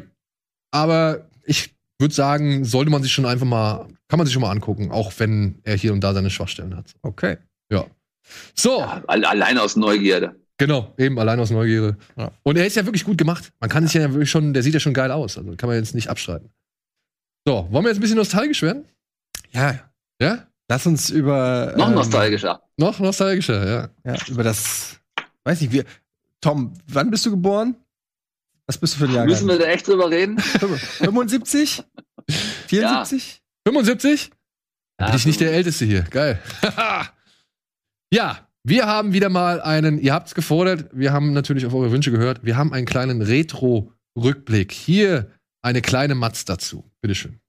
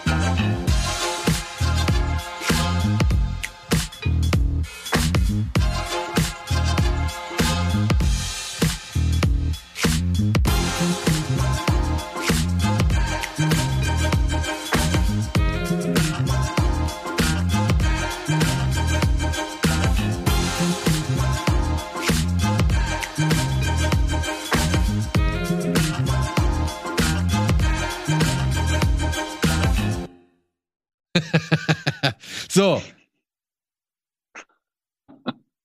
Das waren, das waren die zehn erfolgreichsten Filme des Jahres 1977 in Deutschland. Kein. Star Wars? Star Wars kam erst im nächsten Jahr. Star Wars ist erst für das nächste Jahr entscheidend. 78 war in, in, in und da ist er ungeschlagen. Also wirklich, da ist er ungeschlagen. Ich habe auch gedacht, 77 müsste eigentlich das Jahr sein, das äh, in dem auch Star Wars in Deutschland. Okay, da habe ich mich, glaube ich, ein bisschen auf falsche Filme vorbereitet, wenn es nach deutschem Release geht. Wieso? Ach, du hast international genommen, oder was? Ja, weil, wenn du sagst Filmjahr 1977, habe ich natürlich geguckt, was 1977 dann auch quasi produziert wurde. Produziert wurde, ja, aber da musst du ja natürlich dazu rechnen, dass die produziert werden, dann kommen sie ins Kino und erst Ja, dann gut, werden die Anspielergebnisse erhoben. Aber jetzt, Ich das wusste ist- nicht, dass es nach Einspielergebnissen Ja. Okay, aber egal. Lass, lass Aber das waren, jetzt, das waren jetzt die deutschen, das waren jetzt die deutschen Kinocharts von 1977. Genau, das waren die erfolgreichsten, die zehn erfolgreichsten Alter. Filme im Jahr 1977 in Deutschland. Auf Platz 10 Haben war wir da einen Scheißgeschmack in diesem Land. Unfassbar. Jetzt, na ja, komm. Auf Platz 10 war die Brücke von Arnheim. Ja, kann man schon mal, kann man schon mal sagen, ist eigentlich jetzt nicht der verkehrteste Geschmack so. Ja, Richard Attenborough Das ist richtig. äh, inszeniert mit einem bombastischen Staraufgebot eine wirklich misslungene Militäraktion im Zweiten Weltkrieg, wo 35.000 Soldaten, alliierte Soldaten hinter den feindlichen Linien abgeworfen werden, ähm, um in Holland, um halt diverse Brücken einzunehmen. Leider sind diese Brücken, beziehungsweise werden diese Leute oder diese Fallschirmjäger werden halt verstreut und falsch abgeworfen und landen oder geraten genau zwischen die Fronten von zwei Panzerdivisionen und die Kacke ist am Dampfen. Ja. Großes Militärkino. Operation, Bitte? Operation Market Garden ähm, hieß das damals, was die da verfilmt haben, was da in die Hose gegangen ist. Ich kann mich erinnern, dass das so einer dieser Filme war, dem hinterher äh, ganz massiv so ähm, historische Ungenauigkeit vorgeworfen ist und dass da irgendwie vieles verdreht worden ist. Ähm, ich glaube, dass man das damals einem Film einfach noch viel übler genommen hat, als es heute so der Fall ist. Ähm, äh, daran kann ich mich erinnern. Und äh, ja, und wie du gesagt hast, äh, Starbesetzung halt, ne? Also äh, Sean Connery, Michael Caine, äh, Maximilian Schell, Robert Redford. ähm, ja, ja, ja, genau. Ich erinnere mich, dass es bei Battlefield 1942 eine Karte Market Garden gab. ja, siehst du? Ja. Das basiert dann Ja, sehen. offensichtlich basiert das darauf. Eine Million 600.000 Zuschauer wollten diesen Film sehen. Eine Million 700.000 Zuschauer wollten tatsächlich der tolle Käfer in der Rallye Monte Carlo sehen. Das ist die zweite Fortsetzung von Ein Käfer dreht auf. Nee, ein Herbie. toller Käfer, Entschuldigung. Herbie. Nicht Dudu. Nicht verwechseln. Dudu war Deutschland, Herbie war Amerika. Echt? Ja. Herbie Ja, Aber ich habe den als Kind auch immer Herbie genannt und habe aber aber die Dudu, deutschen Filme geguckt. aber hieß der nicht, er hatte, Moment, er hieß doch auch Herbie, ein toller Käfer und sowas. Herbie ist ein toller Käfer, Amerika. Dudu ist Jimmy Bondi, Deutschland. Also beziehungsweise mit deutschen Beteil, mit deutscher. Film. Ja, ja. Dudu. Dudu, der gelbe Käfer. Den kenne ich nicht. Nee. Nee. Ach komm. Kenn ich nicht. Ich habe das Original geguckt. Dudu, der. Ja, und der, und der Witz ist, dass das ja auch noch parallel gelaufen ist alles. Ne? Also Ja. Es war ja nicht irgendwie das eine, weiß ich nicht, dass da 20 Jahre zwischengelegen hätten, sondern das war, das war beides 70er. Und äh, das, das Verwirrende war, dass die ganzen Herbie-Käfer halt einfach dann auf Deutsch äh, ganz ähnliche Titel hatten, wie die deutsche Filmserie des Franchise, was es halt auch gegeben hat damals. Ja. Äh, ein Käfer geht aufs Ganze, Genau. ein Käfer gibt Vollgas, ein Käfer auf Extratour. Das sind so geile deutsche 70er-Jahre-Filmtitel. Krass. Ähm, aber ja, zwei unterschiedliche Käfer und zwei völlig unterschiedliche Produktionen vor allen Dingen. Ja. Zwei tolle Käfer räumen auf. Dudu. Dudu. Fand ich super. Zwei tolle Käfer räumen auf, ist Klasse. ich gar nicht. Nee. Ja. Und hier geht's nach ein toller Käfer und der Fortsetzung geht's jetzt darum, dass der dass Herbie halt in der Rallye Monte Carlo mitfahren soll, also in der Rallye von Paris nach Monte Carlo. Und dabei verliebt sich nicht nur Herbie in, in dieses blaue Auto, sondern auch sein Fahrer in die Fahrerin von dem blauen Auto.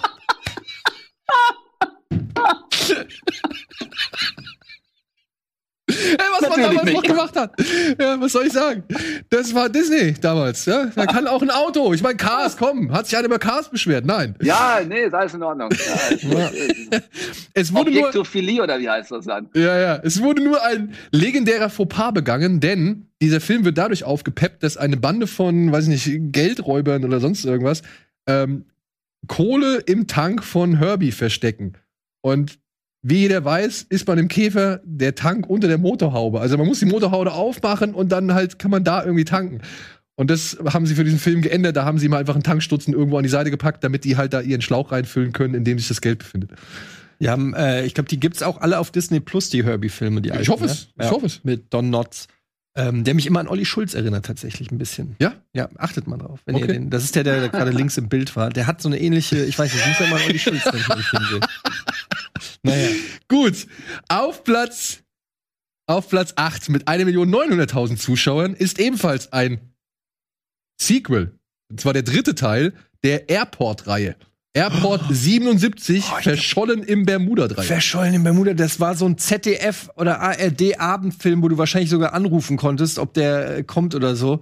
Äh, den habe ich als Kind irgendwann auf jeden Fall im Fernsehen gesehen, das weiß ich noch. Und der war krass. da habe ich richtig ja, der Schiss Wunschfilm gehabt. im ersten. Ja, ja, der Wunschfilm im ersten. Ja. Da gab es auch mal die Batman-Filme, wo ich dann ungefähr 30 Mal angerufen habe, in der Hoffnung, dass ich es beeinflussen kann. Danke für Ihren Anruf. Ihre Stimme wurde gezählt. ja. Um dann, Es- aber, um dann aber zur Belohnung den beschissensten von allen mit George Clooney sehen zu dürfen. Ja. So, ach, der war das. Oh, Scheiße. Ja, hier verschollen im Bermuda-Dreieck geht es um James Stewart, der mit jeder Menge Kunstschätze im Flugzeug ähm, durch die Gegend fliegt, um zum wichtigen, um die zu einem Museum zu bringen. Und in dieser Maschine befinden sich auch noch ein paar Kunsträuber, die halt eben diese Kunst an sich bringen wollen. Und der Pilot Jack Lemmon hat halt das Problem, dass diese Maschine jetzt im Bermuda-Dreieck in einen Sturm gerät und dann halt auf dem Meer abstürzt. Und jetzt müssen da halt berühmte Nasen wie Christopher Lee, James Stewart, Jack Lemmon und natürlich George Kennedy, der wieder am, am im Tower hockt, äh, müssen jetzt versuchen, die Sache zu retten oder beziehungsweise diese Menschen da aus dem. Sind aus die dem, nicht unter Wasser noch auf so einer Klippe? Ich glaube, ja. Ich, dann rutscht das ist so geil. ab. Die sind, glaube ich, mit dem Flugzeug, es ist abgestürzt, es ist untergegangen und es hängt auf der Klippe unter Wasser. Ja, das nennt man Katastrophenfilm. Ja. Nach Airport, Keine leichte Situation Ja. nach Airport, Airport 75 kam Airport 77 und wurde abgeschlossen durch den vierten Teil Airport 80, die Concorde. Den fand ich auch noch cool. Ja. Ja, den fand ich auch noch cool. Ja. So, dann geht's weiter mit Eishockey. Auf Platz 7. Ja. 2 Millionen 100.000 Zuschauer wollten Schlappschuss sehen. Ein Film von George Roy Hill. Der Mann, der zusammen mit Paul Newman schon Der Clou gemacht hatte und den er hier jetzt als, ja, Eishockey-Profi inszeniert. Es geht um ein Eishockey-Team, das nochmal versucht, irgendwie ja, alles auf eine Karte zu setzen, beziehungsweise nochmal richtig groß durchzustarten, nachdem bekannt wird, dass der größte Arbeitgeber im Ort Massenentlassungen vornimmt und dann halt auch der Besitzer des Eishockey-Teams glaubt, dass dadurch halt das Team irgendwie in Mitleidenschaft gezogen wird, eben weil halt keine Menschen mehr in diesem Ort vorhanden sind. Und deswegen versucht man mit ein paar rabiaten Spielern und einem alteingesessenen Profi und so weiter jetzt ähm, die Meisterschaft zu gewinnen. Das wollten zwei Millionen Menschen sehen. Können wir, können wir irgendwann einfach noch mal ganz gesondert über die bescheuertsten deutschen Filmtitel aller Zeiten reden? Ja gut, er heißt, das- er der heißt hieß- Slapshot, oder? Ja, aber Slapshot, das kann man, das kann man natürlich jetzt unter Zuhilfenahme von vielen Drogen als Schlappschuss übersetzen, aber was ist denn da schiefgelaufen, ey? Sind mal ernsthaft. Ja, ich habe Ey, ey, bei, bei Schlappschuss denke ich irgendwie automatisch an, da, da kommen wir gleich auch noch zu, an was ganz anderes. Aber mit Sicherheit nicht an einen Eishockey-Film. Ja. Unfassbar. Aber der gab, da gab es doch noch mal ein Remake von. Nee, es gab eine Fortsetzung. Es gab, also es, Fortsetzung? es gab zwei Fortsetzungen. Schlappschuss 2, die Eisbrecher und Schlappschuss 3, Juniorliga. Jetzt wird zurückgeschlappt. ja. Gut. Aber es wird, äh, es geht noch schräger. Es geht noch schräger. Es waren die 70er, meine lieben Freunde. 2.750.000 auf Platz 6 wollten The Rocky Horror Picture Show sehen. Und das ist nicht Wiederaufführung oder sonst irgendwas, sondern das ist tatsächlich einfach ein guter Erfolg gewesen hier in Deutschland. Obwohl es in Amerika gilt, halt ein gilt Flop als war. Kultfilm in, in Deutschland. Da gab es ja noch bis, äh, weiß ich nicht, in die 90er Jahre regelmäßig, äh, weiß ich noch, gab es diese Rocky Horror Picture Show und Blues Brothers Vorführung, wo die Leute dann mit Wasserpistolen ins Kino gegangen sind und, Und weiß nicht was und, und Klopapierrollen geworfen haben und so. Das Ja. war eine Zeit lang war das richtig ähm, angesagt. Ja. Für all diejenigen, die jetzt wirklich überhaupt Ja. nichts von diesem Film jemals gehört haben, es geht hier um zwei junge Studenten, Brad und Janet, die wollen ihren Professor besorgen, haben eine, äh, besuchen, haben eine Autopanne und landen halt dann im Schloss von Frank N. Furter, der hier sein alljährliches Treffen mit allerlei Wesen vom Planeten Transsilvanien veranstaltet und ihnen dieses Mal einen künstlichen Menschen präsentiert, nämlich Rocky Horror. Und dann Wie? Also es ist ein Musical, muss man sagen. ja, ne? genau. Dann wird viel gesungen und es wird viel gevögelt. Ja. Muss man ja auch sagen. Ja. Ja. Der, der, der, aus, der aus Menschenteilen zusammengeschraubte Eddie, äh, gespielt von Meatloaf übrigens. Mhm. Äh, war, äh, ich weiß gar nicht, ob es das, ob es überhaupt das Filmdebüt gewesen ist von, von Meatloaf, der damals schon einigermaßen erfolgreicher äh, Musiker gewesen ist. Ähm, totaler, ja, eigentlich für die Zeit damals, also passte natürlich so in die 70er, ne, aber aufgrund der vielen moralischen Anspielungen ähm, auch deshalb, glaube ich, in Amerika einigermaßen gefloppt ist. Ich glaube, ähm, der war da schon zwei Jahre alt, oder? Ist der nicht tatsächlich sogar von 75 gewesen, der Film, und 77 erst nach Deutschland gekommen oder so? Das kann gut sein. das Ähm, würde auch erklären, warum der so erfolgreich war. Ja, ja. Ja, ja, du hast recht, Ähm, 75. Und, ja, ne? Und Ja. äh, war irgendwie, war für, für, für das amerikanische Publikum damals irgendwie viel zu anstößig. Und äh, bei uns hat er aber irgendwie in Zeiten von äh, diesen ganzen 70er Jahre äh, Softpornos, die ja eh in Deutschland im Kino gelaufen sind, damals hier so Schulmädchenreport und so, ähm, hat der einfach ganz gut funktioniert, so mit Männern in Strapsen.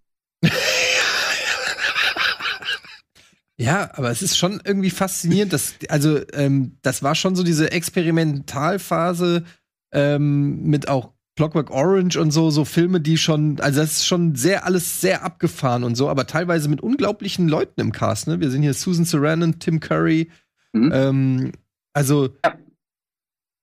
Ja, Meatloaf hast du schon gesagt, also ist schon, ist schon krass, aber wenn ich, also, ich, ich habe den, glaube ich, einmal nur gesehen, da war ich viel zu jung und wirklich ein bisschen verstört, weil ich das halt überhaupt, also dies, überhaupt nicht mir zusammensetzen konnte, was das eigentlich ist, was ich da gerade gucke. Also ganz, ganz komisch. Ja, es ist wenn halt du den- wirklich Kunst. Wenn Ne? du den wirklich als junger, keine Ahnung, Boy guckst, so, dann fragst du dich halt wirklich, was ist das, was wollen die mir da erzählen? Aber ich muss sagen, als ich den zum ersten Mal gesehen habe, war das für mich eigentlich nur alles albern. Ja, also ich habe diese sexuellen Tö- Untertöne, die habe ich da gar nicht so gerafft, also auch gar nicht so zur Kenntnis genommen. Und dass Susan Sarandon die ganze Zeit in Unterwäsche rumrennt und, und hier Touch Me, Touch Me, Touch Me, Touch Me singt und so, ähm, I wanna feel dirty, das, ja gut, bist du halt dreckig. Äh, was soll's? Dann geh halt, geh halt Dusche. Ja, geh Dusche. ja. Aber, wie gesagt, die Deutschen hatten Bock drauf. 2.750.000. So, und wie es weitergeht mit den Top 5, erfahrt ihr nach der Werbung.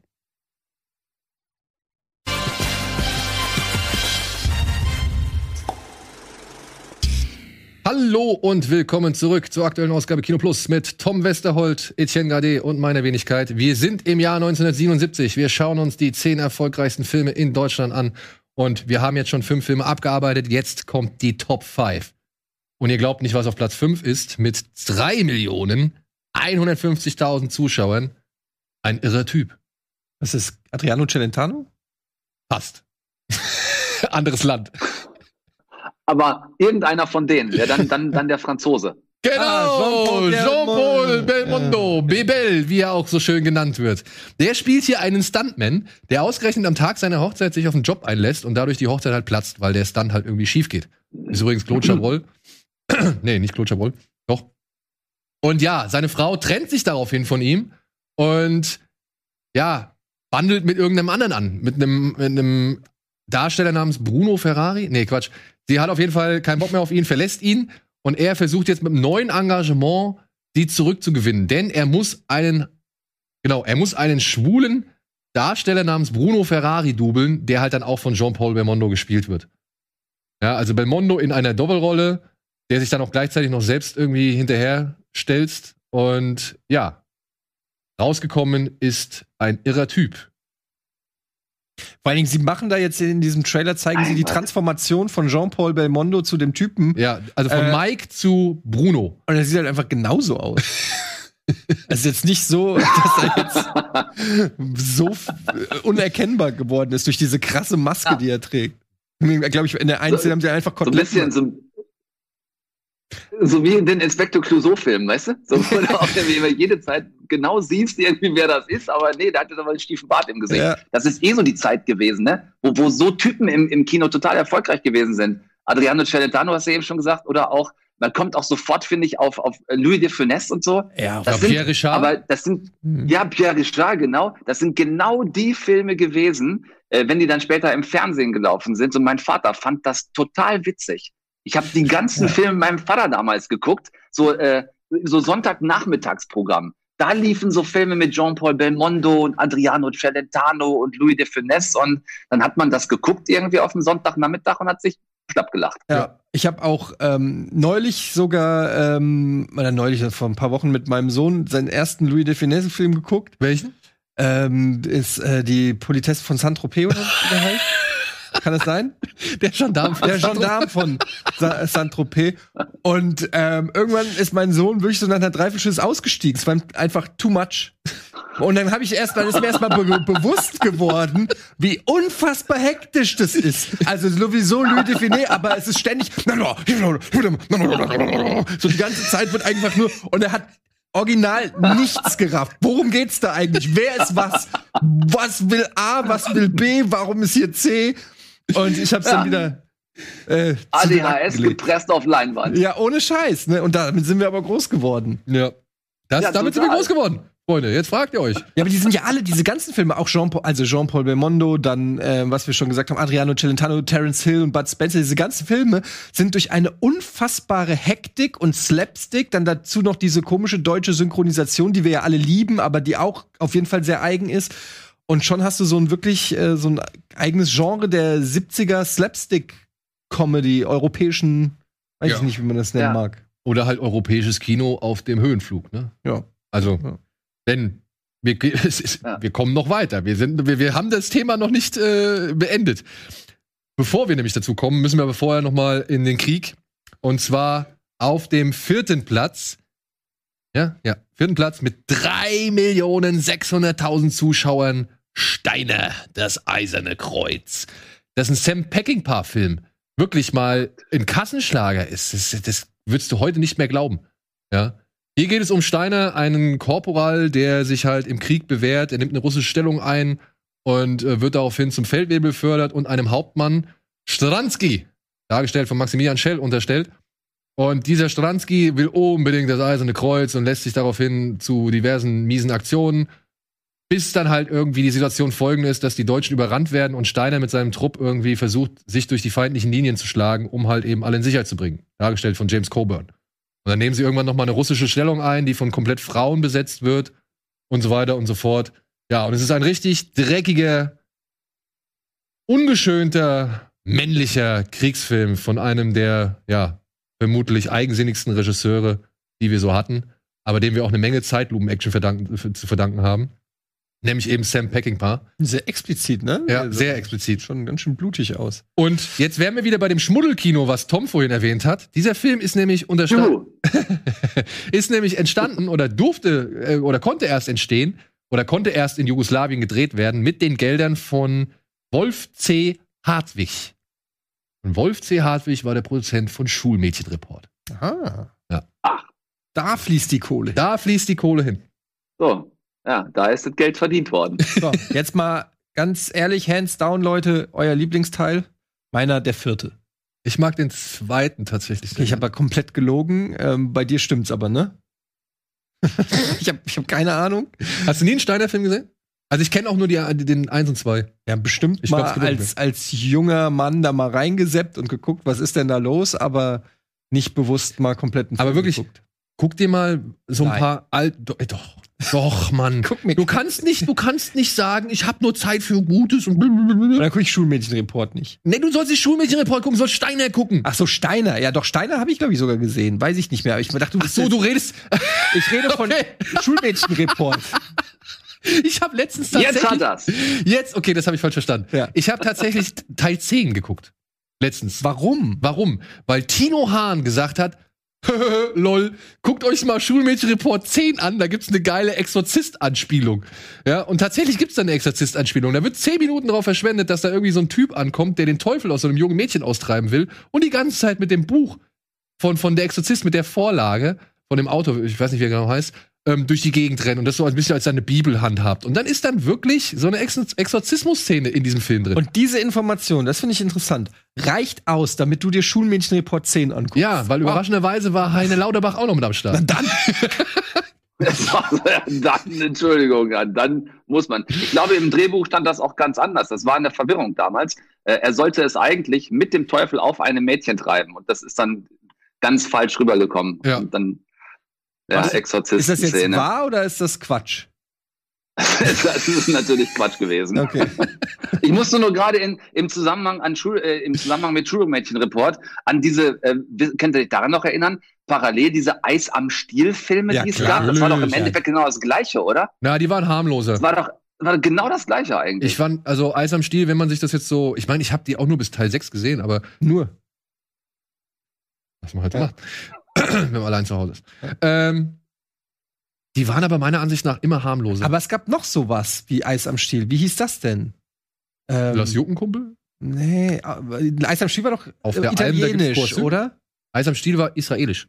Weißt du? Italienisch. Eis, Eis, hier, Israelisch. ähm, hier, wie heißen die Pop, wie heißt es, Popsicles oder so? Mhm. Ähm, das ist von den Jungs, die Canon gegründet haben.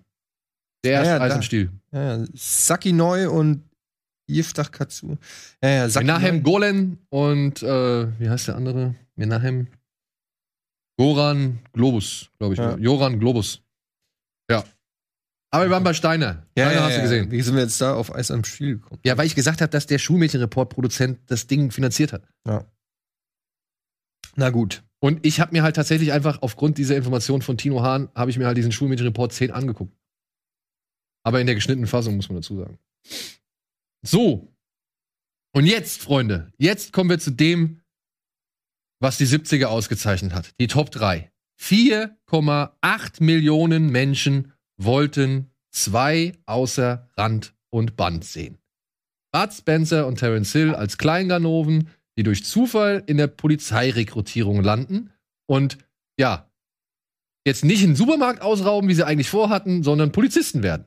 Und dann halt diverse Scheiße anrichten, beziehungsweise auf die Spur eines Drogenrings kommen, wie es dann immer so ist. Bei außer Rand und Band. Ja. Großartig, oder? Absolut. Also kein, keinerlei, keinerlei Kritik daran. Äh, kann ich bestens verstehen. Wäre ich damals auch für ins Kino gegangen, wenn ich den im Kino hätte sehen können. Äh, Bud Spencer und Terence Hill ganz weit vorne. Ich mochte zwar ihre Western immer lieber als das, was sie später gemacht haben. So diese, diese Dinger da, die dann in, in Miami gespielt haben oder so. Das fand ich schon nicht mehr so super. Ähm, war mehr so Fan von rechte und linke Hand des Teufels oder vier Fäuste für ein Halleluja. Das fand ich irgendwie immer besser. Aber es ist definitiv eins meiner Karriere-Highlights gewesen, als ich vor, weiß nicht, vor zwei oder drei Jahren vielleicht äh, Terence Hill mal getroffen habe, weil der ja dann im Alter von irgendwie knapp, knapp 80 nochmal diesen Film gemacht hat, Mein Name ist Somebody. Ja, also so an die Nobody-Filme angeknüpft, so ein bisschen als, ähm, ich fand das sehr, fand, ich fand es einfach sehr rührend damals und äh, habe den kennengelernt und äh, so ein, ein toller Typ, ähm, unheimlich charismatisch. Also insofern äh, Bud Spencer, Terence Hill, ähm, gehört genau dahin in die Top 3. Ja, hat auf jeden Fall, also die beiden haben meine äh, Kindheit und Jugend auf jeden Fall geprägt. Also das war ähm, überall, wenn man, wenn, wenn, wenn man mit den Eltern irgendwie zu anderen Freunden gefahren ist und dann die Kinder abgeschoben wurden, damit die Eltern sich unterhalten können von Fernseher ähm, oder so, dann da, hat- da hatte immer einer einen Videorekorder und irgendein Bud Spencer Terence Hill Tape, was dann alle Kinder, irgendwie fünf Kinder saßen dann ähm, vorm Fernseher und haben Bud Spencer und Terence Hill geguckt und das war dann von, weiß ich nicht, fünf bis 13-Jährige war, saßen alle vorm Fernseher und haben Bud Spencer und Terence Hill geguckt. Und wir haben das auch nachgemacht. Wir haben dann diese Schlaggeräusche von äh, äh, haben wir versucht, alles nachzumachen. Das, das war eine gute Zeit. Übrigens, da stand eben, wie du es vielleicht gesehen hast, Regie und Drehbuch von E.B. Äh, Clouchet oder Clasher oder Klatscher oder keine Ahnung, wie man das aussprechen soll. Äh, das ist tatsächlich der Mann, der auch die linke und die rechte Hand des Teufels und vier Fäuste für ein Halleluja inszeniert hatte. Mhm. Ist eigentlich ein Kameramann gewesen und heißt eigentlich Enzo Barboni. Ja, und hat sich halt dieses Pseudonym gegeben, um dann diese Filme mit ihnen, mit den beiden zu drehen. Hat er dann später auch nochmal gemacht. Aber, Freunde, es kommt ein Bud Spencer und Terence Hill Special. Wir haben hier diverse äh, Möglichkeiten gefunden, da was Schönes draus zu machen. Wir sind, wir, wir, wir sind wirklich, wir stecken tief in der Vorbereitung. Dementsprechend ein bisschen Geduld.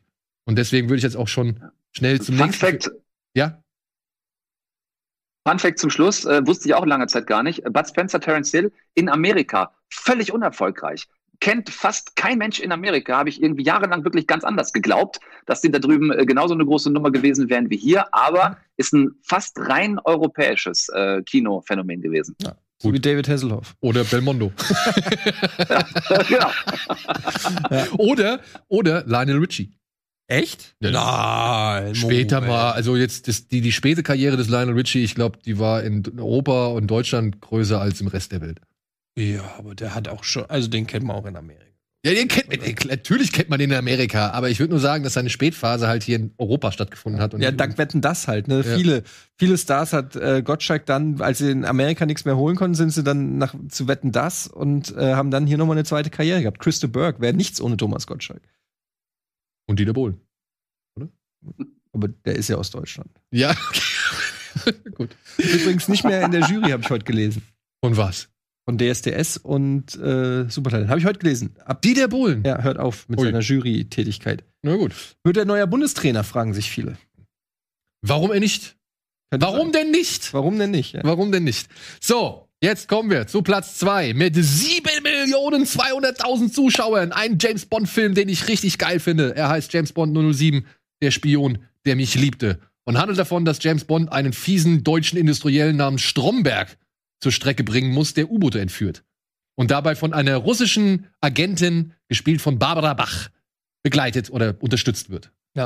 Kleiner Fun Fact: Ich habe ähm, den als Kind irgendwann gesehen und immer gedacht, der heißt der Spion, der Milch liebte. Natürlich. Klar. Und ähm, Ja, das sage ich auch natürlich. ehrlich gesagt, Ja. habe ich mir das beibehalten, weil warum? Ich muss sagen, meine, meine ist doch meine, ihr könnt nicht meine Erinnerung wegnehmen. Nein, wollen wir gar nicht. Ja. Das Ich- ist das, das ist das Auto, das Ja, auch schwimmen da war- kann. Das Da ist war das ja Auto, auch- was zum da, U-Boot da wird, war ja. ja James Bond. Ja. Da war ja James Bond auch wahnsinnig bekannt für, ne? Ein Glas Milch, gerührt, Ein Glas nicht geschüttelt. Milch, was er hat einfach geliebt. Hier, der Schüttelt Lotus, der Ja, Lotus Esprit, glaube ich, war's, Ja, geil. der sich zum U-Boot verwandeln kann. Ich fand's großartig. Ich fand's super. Ja. Und jetzt, wenn, wenn, wenn Moore jetzt gleich den Fisch, genau. das ist, das ist typisch Moore. Das ist das, was der an dieser Figur so großartig Und der beißt zum ersten Ja, Richard Mal. Keel zum ersten Mal, genau.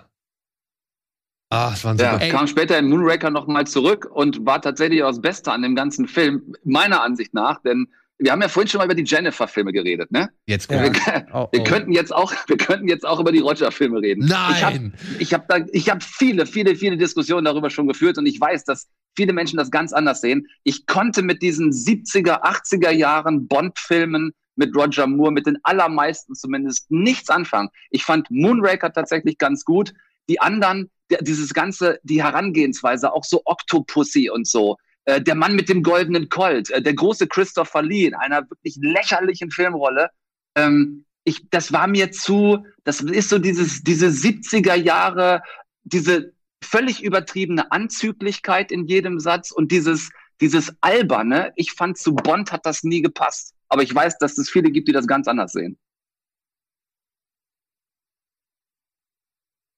Das Ja, tut mir man, muss, leid. man muss ja auch nicht immer einer Meinung sein. Das tut ähm, mir leid. aber das ist ja auch das Schöne, dass man bei James Bond so schön darüber ist. Die Diskussion geht auch noch way back. Ja. Die kenne ich auch noch schon mit Van. Moll früher bei Giga, diese Bond-Diskussion. Aber es ist ja auch schön, ähm, weil äh, jeder da was für sich rausziehen kann. Ich weiß auch nicht, wie ich es heute aus erwachsener Sicht noch mal bewerten würde. Ich weiß nur, dass ich, ich habe ja die meisten von den Filmen dann auch als Kind gesehen. Und da wirkt das natürlich dann alles noch mal anders. Da bewertet man dann übertriebene Sachen, findet man super lustig und ähm, so. Das, da, also ich mochte aber auch beide. Ich war nie einer, der sich entscheiden musste. Ich mochte Sean Connery, ich mochte äh, Roger Moore und ähm, Also das Faszinierende ist ja eigentlich, dass man es, also in meinem Fall, dass ich es akzeptiert habe, weil die ja so unterschiedlich sind. Ne? Also, dass du wirklich bei beiden dir gesagt hast, ja, das ist halt jetzt James Bond. Genau, und ne? wir hatten ja auch noch George Lazenby dazwischen. Ja, gut, den habe Ne? ich nicht so, ja. Aber wirklich, ich, Ja. mir ist es mittlerweile, ja, die sind alt, ja, da sieht man irgendwie alles Mögliche an Effekten und sonst irgendwas. Aber ich werde da zum Kind und ich bleib da auch Kind, weil das ist, das, das war damals, wo hast du solche Gimmicks, wo hast du so Action, wo hast du solche irgendwie coolen Locations, wo konntest du die sehen? Es gab noch keine Liam Neesons oder sonst irgendwie Borns oder sonst irgendjemanden, der durch die Gegend rennt und irgendwie coole irgendwie Locations abarbeitet so, oder vernichtet oder sonst irgendwas. Ja, du hattest Jackie Chan und du hattest James Bond. Und that's it. Mhm. Was dran? Also für mich, wie gesagt, das war für mich immer faszinierend. Egal wie quatschig und albern das war. Klar, ich fand jetzt auch sowas wie der Mann mit der goldenen Col äh, mit dem goldenen Colt und seinen drei Brustwarzen. ähm, das, das fand ich halt auch nicht wirklich. Das hat mich auch nicht irgendwie wirklich vom, so völlig abgeholt. So, da fand ich das halt hier mit dem U-Boot-Schiff, weißt du, dieser, dieser Riesentanker mit dem U-Boot-Hafen drin und da ballern die sich am Ende alle gegen durch die Ja. Gegend so. Das war geil. Das wollte ich doch sehen. Das Setdesign, das Setdesign ist seit den 60ern irgendwie, seit Dr. No ist das Setdesign bei den Bond-Filmen herausragend gewesen und das auch für viele Jahrzehnte. Das steht völlig außer Frage und das gilt natürlich auch für, für die Epoche. Und ich glaube, alles andere ist echt äh, so, so eine James Bond-Geschmackssache, äh, wie ihr gesagt habt. Da kann man sich abendfüllend irgendwie drüber streiten. Also, werden wir auch noch. ähm, das ist ja werden Machen wir auch das noch. große James Bond Special. Wir machen, wenn der neue Bond irgendwann mal rauskommt, machen wir nochmal ein James Bond Special. 2026. Ja. so, aber jetzt fragt ihr euch natürlich, welcher Film kann das noch toppen? Wenn ihr genau aufgepasst habt, kann, bleibt nur noch einer übrig, den ihr schon eben im Trailer gesehen habt. Tatsächlich wurden noch mal 500.000 Zuschauer mehr ins Kino gelockt im ersten Anlauf in Bernard und Bianca. Bianca, die Mäusepolizei. Aber da möchte ich jetzt mal wissen, weil den habe ich im Kino gesehen. hast du. Das war meiner Meinung nach einer meiner ersten Kinofilme überhaupt. Das kann auch gut sein, Aber wie denn kann das sein, wenn er 77 rausgekommen? Da war ich noch nicht, da bin ich noch nicht rausgekommen. Bin Jahrgang 78, WhatsApp. er wurde 1984 nochmal aufgeführt Das war. und er wurde Das 1990 passt. nochmal aufgeführt. Nee, sechs, das passt. Ah. Das passt, ne? ja, das passt, dass ich den 1984 im Kino Genau. gesehen habe. Also, in der Wiederaufführung von 1990 haben nochmal 528.000 das gesehen. Äh, 1984 waren es nochmal 1,5 Millionen. Aber tatsächlich 1977 waren es 7,7 Millionen Menschen, die diesen Film im Kino gesehen haben und weshalb er auf eine Gesamtzahl von 9,767 oder 9.767.000 Zuschauern kommt. Und damit halt der erfolgreichste Film des Jahres 1977 in Deutschland ist. Wie heißt die Hexe da nochmal? Ist das nicht Gröja? Nee, das ist die aus. Äh, Me- Medusa, Ma Med- Madame Medusa. Ja, Madame Medusa. Oh, vor der hatte ich so Angst als Kind. Madame ey. Medusa. Und die hatte, die hatte, hatte ich nämlich auch, äh, Eddie, und die hatte, ich komme mich aber gerade nicht drauf, die hatte so einen bescheuerten Gehilfen. Ich fand, der sah immer aus wie Danny DeVito als Zeichentrickfigur. ja, Ja, ja, ja, du hast Ja, recht. so, ein- so, Ja. so, ein- so, ein- so ein kleiner, irgendwie etwas untersetzter, S- ähm, S- äh, S- Snuggles hieß er natürlich nicht, aber so ähnlich. Ja, ja, ich Ähm, weiß. S Snips, ah, Smithers? Nee. Madame Medusa und Ich weiß noch, sie heißt Penny und der Snoops. Snoops. Snoops, Mr. Snoops, exakt, genau. Ja. Ja. Und halt- äh, und, und Entschuldigung, und und halt dieser, mein, mein absoluter Liebling in dem Film, ich lache mich heute noch kaputt, jedes Mal, wenn er zu sehen ist und vor allem in seiner allerersten Szene, das ist der Albatros Orville. Wenn sie da mit ihm diese, diesen, diesen ersten Flug von dem Dach Mhm. da machen.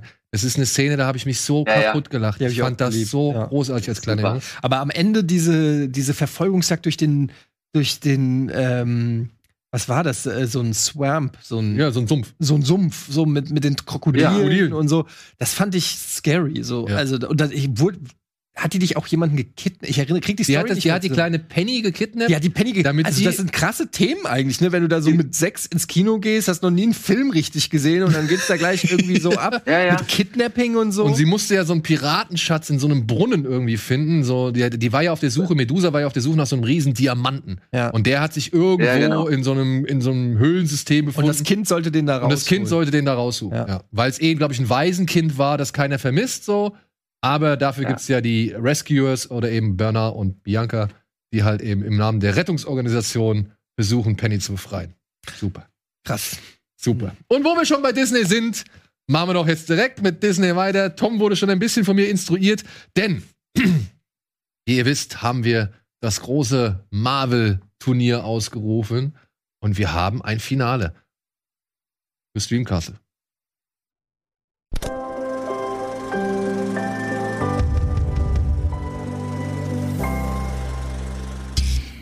Ja, wir haben das Turnier veranstaltet. 32 Marvel-Helden. Wer ist der Beste? Hast du meinen Zettel? Ich habe deinen Zettel hier. Ich habe den seit, ich habe den an dem Tag, als du das geschrieben hast, habe ich den Alvin gegeben. Alvin hat mir den vorhin zurückgegeben. Ich habe noch nicht drauf geguckt. Ich weiß nicht, was deine, was deine Aussage ist. Du hast ja das Finale vorhergesehen, ne? Ich, ich habe das Finale aufgeschrieben, was ich glaube, was das Finale wird, aber ich bin mir nicht sicher, ob ich auch ähm, irgendjemanden unterstrichen habe, von dem ich glaube, dass das gewinnt. Okay. Oder sie. Du hast ja, bevor wir diese Aufzeichnung gestartet haben, auf Twitter einen Aufruf gestartet, dass die Leute noch mal kräftig abstimmen sollen. Genau, weil es ganz knapp war. Es war wirklich irgendwie 50-50. Ich habe heute Morgen, am Morgen des 11.3., ja, habe ich reingeguckt. Da stand's 50 Prozent Ja. zu 50 Prozent.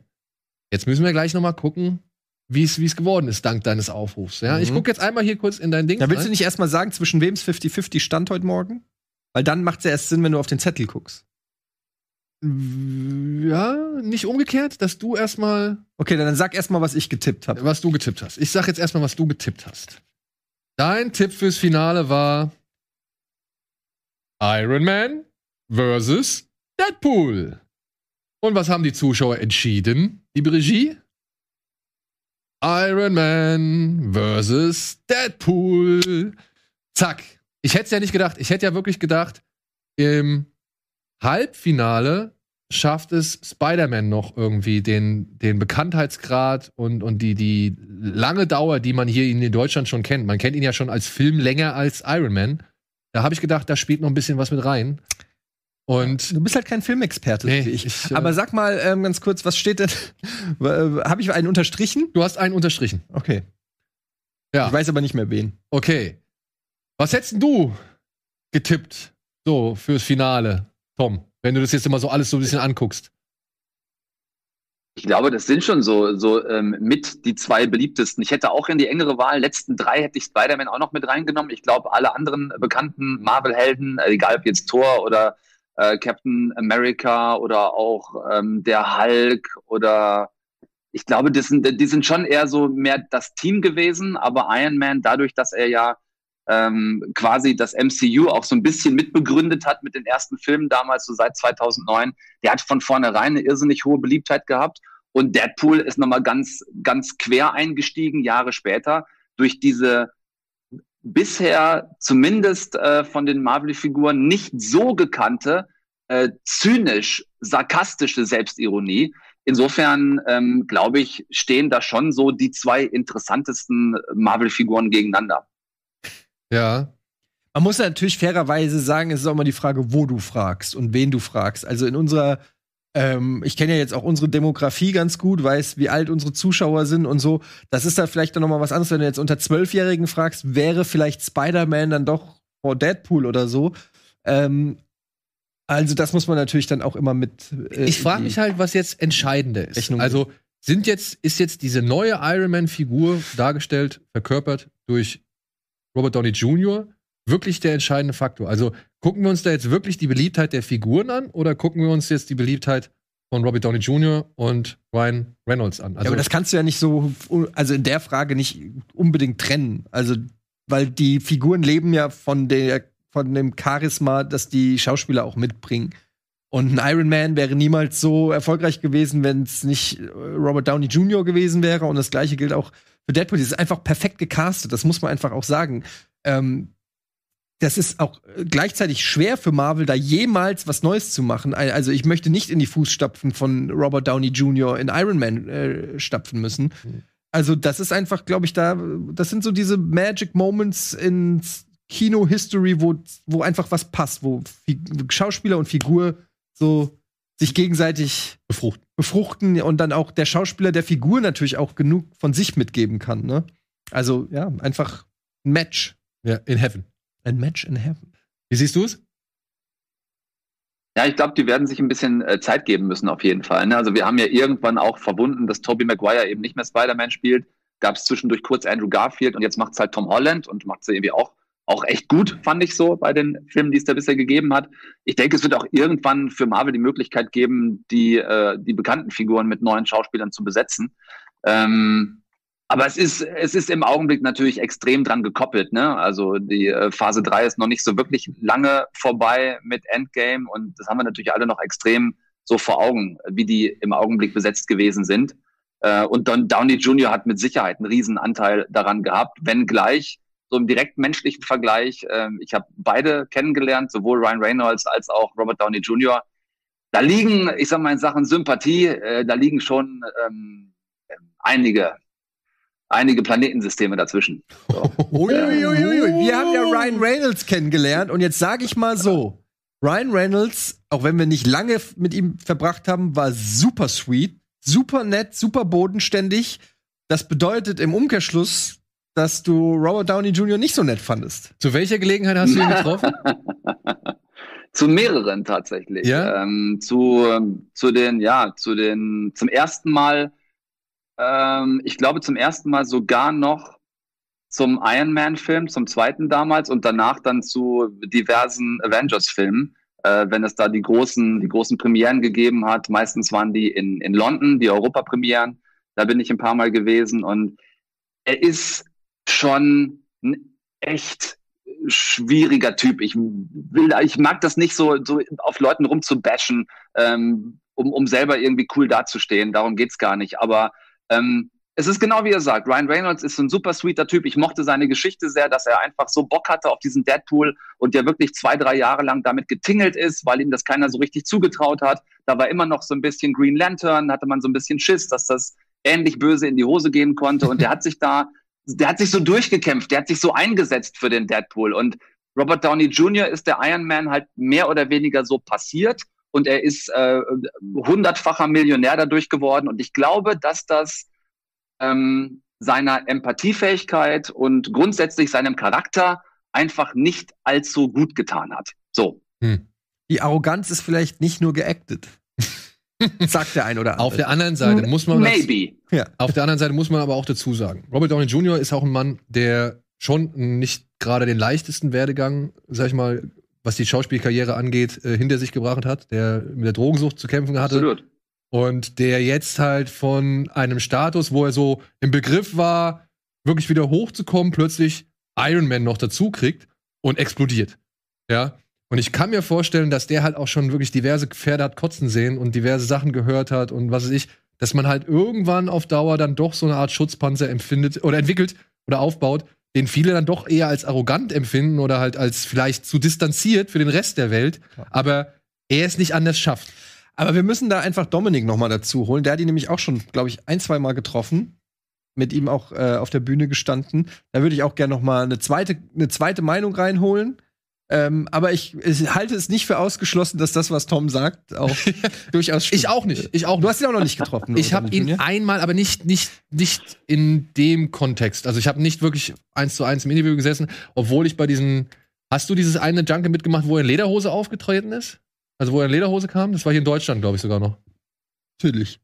Boah, kann, kann sein. Ich erinnere mich nicht explizit an eine Lederhose, aber ich erinnere mich an mehrere Auftritte mit ihm. Und ähm, ich, ich, ich kann das verstehen, wenn sich jemand distanziert verhält, wenn jemand auch versucht, sich selber vielleicht ein bisschen zu schützen in so einem Mega-Fame, den man dann plötzlich kriegt. Ähm, aber das ist so ein Ding, ey, so Pressekonferenz mit Sonnenbrille und Leute nicht angucken, wenn man angesprochen wird, beziehungsweise auch bei der Antwort denjenigen nicht angucken.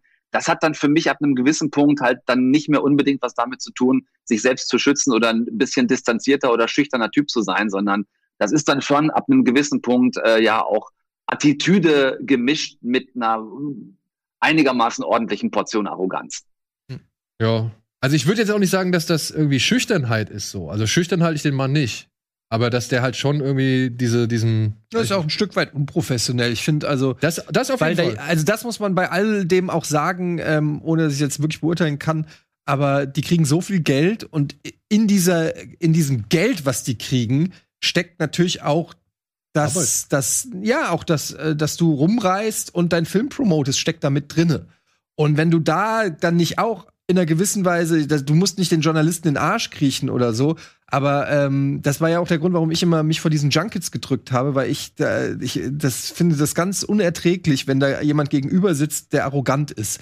Ich, äh, äh, und, und dann da so herab und ich muss dann noch nette Fragen zu seinem Film stellen und so dieses leicht unterwürfige, das da habe ich keinen Bock drauf. Da denke ich mir, dann komm nicht, mach diese Scheiß, also äh, ne, ich versuche gerade für deinen Film hier Werbung zu machen, für den du hunderte von Millionen kriegst. Das Mindeste, was du machen kannst, ist auch meinen Job zu respektieren. Ja. Und wenn und, und das finde ich ist so ein Geben und Nehmen, was ja auch die meisten, sage ich mal, machen und auch gut machen. Und ähm, ja, und dann wird's für alle, glaube ich, angenehmer. Ey, Aber wenn da einer dann halt den arroganten Da unterschreibe ich, ne? äh, unterschreibe ich gerade, unterschreibe ich gerade jedes Wort von dem, äh, was du sagst, Eddie. Ganz, ja. ganz genau so. Erstens, erstens ist es bei den meisten so und zum anderen finde ich auch, es ist einfach Teil eures Jobs. So, ne? Ja. Wir tun was für euch, also tut ihr zumindest so viel für, für uns, dass ihr uns äh, wenigstens einfach offen so und, äh, und normal begegnet. Äh, da muss niemand irgendwem in den Arsch kriechen, aber ich finde es auch immer eher schade, wenn Leute dann so hocken und man ihnen ansieht, dass sie einfach überhaupt keinen Bock haben, das gerade zu machen. So. Ja, ich weiß noch, Es wäre sogar noch. Es ich weiß, jetzt schreiben die Leute wieder, "Oh, wie oft hattest du schon keinen Bock bei einer Folge Kino Plus? Ja, fickt euch. Ganz ehrlich.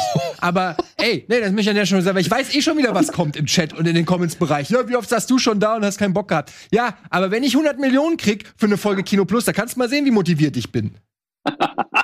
Da gucke ich hier auch, äh, äh, weiß ich nicht was. Da gucke ich auch Eis am Stiel 1 bis 10 mit dir, Daniel, für 100 Millionen. 100 Millionen. Da siehst, du, oh, da siehst du aber mal Motivation dann. Okay. Das können wir gerne mal ausprobieren. Ich weiß eh, was kommt. Ich kenne Ja, meine ey, Rabauken. Wir sehen es doch alles in Relation und ich muss Das ist eine auch Frage sagen, des Respektes. Wenn man einem gegenüber sitzt äh, und, und man Fragen stellt zu seinem Film, ist das alles, was Tom gesagt hat.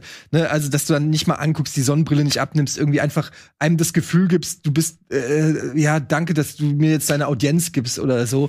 Das finde ich, äh, gehört Ja. sich nicht. aber selbst da gibt's gibt's auch noch Schlimmeres. Ne? Also es geht sogar noch immer eine Spur schlimmer, was ich halt auch schon an diversen Leuten feststellen musste. Und die sind noch nicht so groß wie wie Robert Downey Jr., sondern haben halt einfach nur einen ganz guten Modelvertrag und sind halt mal durch Zufall in irgendeinen einen oder anderen Superfilm, äh, Superheldenfilm. Aber das haben wir auch zum Beispiel, wenn ich da noch mal auf unsere alten Giga-Zeiten äh, kommen darf. Erinnerst du dich noch an die, äh, warst du damals im Haus, als Adam Sandler kam? Die Geschichte. Mhm. wo Adam Sandler, keine Ahnung, habe ich glaube ich auch schon tausendmal erzählt, ne, wo Adam Sandler zu Giga kam und die, der Manager wahrscheinlich dachte, NBC, ja geil, und keine Ahnung hatte, also weder der Manager noch Adam Sandler, was er da, wo er da gerade gelandet ist, aber Adam Sandler war fucking nice, war wirklich äh, sweet as hell, super bodenständig, hat Bock gehabt, auch überhaupt nicht ständig auf die Uhr geguckt, sondern ich weiß gar nicht, er war am Ende war mehrere Stunden, glaube ich, im Haus. Und dann hast du aber irgendwie irgendein GZSZ oder äh, Star oder irgendein Popsternchen, was irgendeine, äh, irgendeine Single gerade in den Dancefloor-Charts hat und äh, ultra arrogant da im Green Room sitzt und sich bedienen lässt. Also oft sind es gerade die, die eben noch nicht so ganz oben angekommen sind, die es äh, viel mehr raushängen lassen als die, als die echten. Das ist zumindest meine Erfahrung. Ja, aber ich habe auch zum Beispiel, ich hatte ein Interview mit Anja Taylor-Joy hier von Damen Gambit und, und Witch Mhm. und so. Und das war für Split. Und ey, die war sowas von freundlich. Das habe ich noch nicht erlebt. Die, die stand schon einfach, also das habe ich auch schon zigtausend Mal erzählt. Weißt du, die stand da und hat dich begrüßt so, äh, hat sich dann mit dir zusammen hingesetzt, ist dann nochmal aufgestanden, um sich zu verabschieden, hat sich bedankt für die Fragen, die sie Mit dir in Urlaub gefahren. Ja, Ja, ist Sehr einfach- schön ist gewesen. einfach super nett gewesen. nee, aber weißt du, es geht, es geht immer auch, so, auch am nächsten Morgen im Aufwachen war die einfach noch total war nett und hat dann irgendwie auch einfach. gleich Frühstück gemacht und äh, sympathisch. Ja. ja, kochen kann sie auch. Ja. Ja, so. Nein. So. ja, super. Jetzt kommen wir mal zurück äh, zur Abstimmung. Wir müssen jetzt hier mal äh, Tacheles machen, beziehungsweise wir müssen jetzt hier mal ein Ergebnis finden, einen Sieger. Was würdest du denn sagen im Kampf oder beziehungsweise in der Entscheidung Iron Man oder Deadpool? Was ist denn da dein Tom? Man, man hat es vielleicht schon leicht raushören können. Also ich wäre in dem Fall aus, aus ganz vielen bisher schon genannten Gründen Team Deadpool. Äh, ich mochte das Progressive damals. Ich mochte diese ganz neue Farbe, die Marvel da nochmal mit reingebracht hat, auch wenn es natürlich nicht Teil des MCUs war, aber trotzdem ähm, habe ich diese, ich habe diese Crossover-Verarsche mit den X-Men damals sehr geliebt. Also ähm, ich wäre Team Deadpool. Eddie, Definitiv Deadpool. definitiv Deadpool. Ich muss auch sagen Deadpool, denn ich habe einfach diese Deadpool killt das Marvel-Universum Comics, die habe ich halt wirklich sehr gerne gemocht. Und noch ein paar andere. Und Iron Man, trotz aller Liebe für Robert Downey Jr., den ich für einen tollen Schauspieler halte, ähm, war nie so der Comic, die Comicfigur, die, mit der ich so aufgewachsen bin. Also Iron Man hatte, mit denen hatte ich am wenigsten Bezugspunkte. Also Captain, Captain America, Hulk, Vision zum Beispiel, also die Rächer oder Avengers und sowas. Ähm, da waren so viele dabei, die mich deutlich mehr interessiert haben und die ich deutlich mehr verfolgt habe. Hulk, ja, ganz, ganz vorne dabei, als eben Iron Man. Und in der Entscheidung muss ich auch Deadpool den Vorzug geben. Sowohl was die Filme angeht, aber halt auch was den ganzen Werdeanga Werdegang der Figur angeht. Ich finde halt, Deadpool ist eigentlich der interessantere Charakter. Weil Iron Man ist ja, so Ja. ein bisschen diese Batman-Geschichte, wenn du so willst, äh, äh, im Marvel-Universum. Und ähm, Deadpool hat da irgendwie, äh, ist da einfach interessanter und hat halt auch, also die sind beide zwar lustig und so, aber da finde ich Deadpool durch dieses, diese ähm, Self-Deprecating, du weißt, was ich meine, hier, dieses sich selbst Das ironische. fand ich auch am besten Das immer. Selbstdeprecating.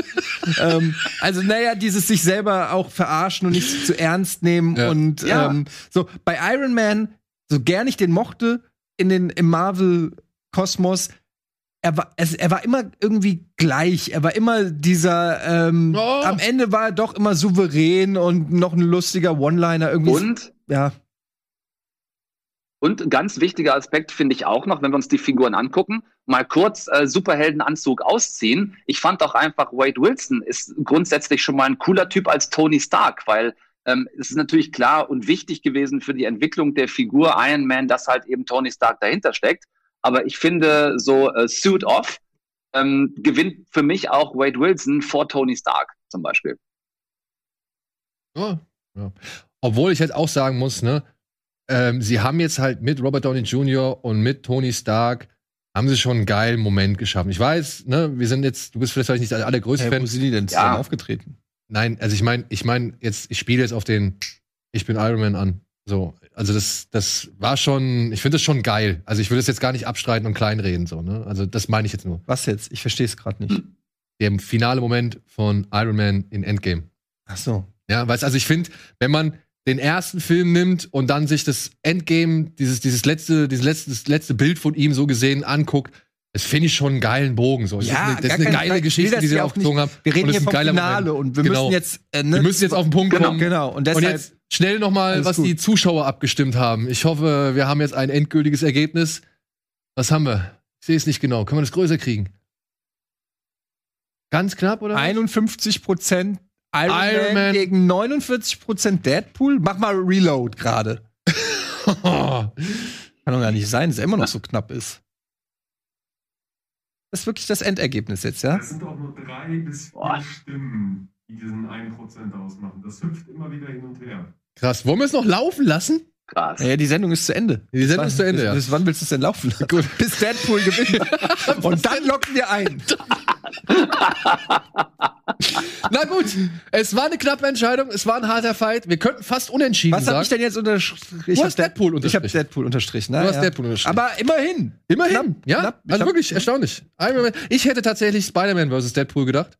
Also das wäre für mich so das, das ähm, Ergebnis oder das Finale gewesen. Ich war aber auch überrascht, dass Doctor Strange zum Beispiel so weit gekommen ist. Ne? Also ich hätte nie gedacht, dass Doctor Strange bis ins Halbfinale vordringt, um sich dann gegen Deadpool zu, zu battlen. Ja, aber er hatte auch keine Gegner. Ich Na, meine, die- Wanda! Also ich denk, ich denk mal, Wanda hat jetzt gerade durch die Serie ja, so aber die kam zu spät, die Serie. Die kam ja, na, da, na, das wäre interessant gewesen, ob das noch Einfluss gehabt hätte auf die Wahl.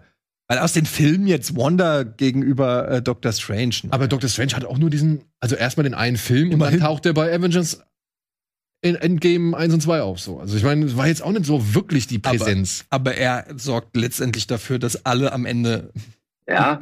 also Und, äh, und wahrscheinlich darf man da dann auch letzten Endes, was so Beliebtheit angeht, den Impact von Benedict Cumberbatch nicht stimmt auch unterschätzen. noch. Ja. Den, den immer auch einfach viele, viele sehr cool finden. Aber es sind nicht auch viele von dem inzwischen genervt? Also ich höre mittlerweile immer so viele Leute, die sagen, boah, der geht mir so auf den Sack. Ja? Ja. Also der hat schon eine große Fanbase. ja, das glaube ich auch. Allein durch Und ich- Sherlock und so hat er schon. Ich, ich muss auch sagen, ich sehe den auch immer noch gerne so, aber ich, ich, hab- ich höre auch immer wieder so oft, oh, der geht mir auf den Keks. Ich finde den nicht mehr so gut. Ja. Der ist mir zu omnipräsent oder so. ne? Also, ja. Gut, erklären wir mit einem hauchdünnen Vorsprung Iron Man zum Gewinner unseres Marvel-Turniers. Ja. Müssen wir so sagen. Aber ist ja auch okay. Offiziell jetzt der beste Marvel-Filmheld ist Iron Man. Genau. Damit wäre unser Turnier beendet und auch die Sendung in diesem Sinne. Einmal kurz, das war Streamclasse für diese Woche.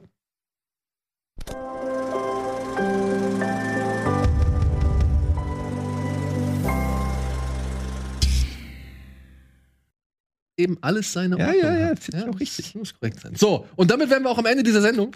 Ich hoffe, wir konnten euch ein wenig Unterhaltung und Spaß bereiten. Ich danke dir, Tom, von ganzem Herzen, dass du äh, so kurzfristig dabei warst. Und ich hoffe, wir kriegen das demnächst hin, dass du hier auch vor Ort sein wirst. Also ich, äh, hab sehr, gerne. ich habe sehr Bock drauf. Das könnten noch ein paar richtig schöne, spannende Diskussionen werden und, und gute Diskussionen werden. Und ich wünsche dir alles Gute. Ja, hatte großen, großen Spaß gemacht auf eurem kleinen Bildschirm da. War schön. Danke für die Einladung. Ja, das werden wir beim nächsten Mal ändern. Was viele nicht wissen, äh, das ist Originalgröße von Tom. Ja, Er ist tatsächlich nicht, er ist nur 1,3 Meter. ich, bin- Drei. ich bin eigentlich, ich bin eigentlich Ant-Man. Ja, genau. Ja, cool. Dann, in diesem Sinne, vielen Dank für die Aufmerksamkeit. Hört gerne bei Eine Stunde Film rein bei Deutschlandfunk Nova. Ne? So ist es richtig? Ja, jeden Genau. Dienstag und dann als. Podcast. Genau. Jeden Dienstag und dann als Podcast. Und ansonsten könnt ihr natürlich auch bei diversen anderen Podcasts reinhören hier von uns. Oder ihr guckt halt gerne mal in das ein oder andere Programm von uns. Und wir sehen uns hoffentlich am Wochenende oder spätestens nächste Woche wieder. Tschüss, macht's gut. Tschüss. Ciao.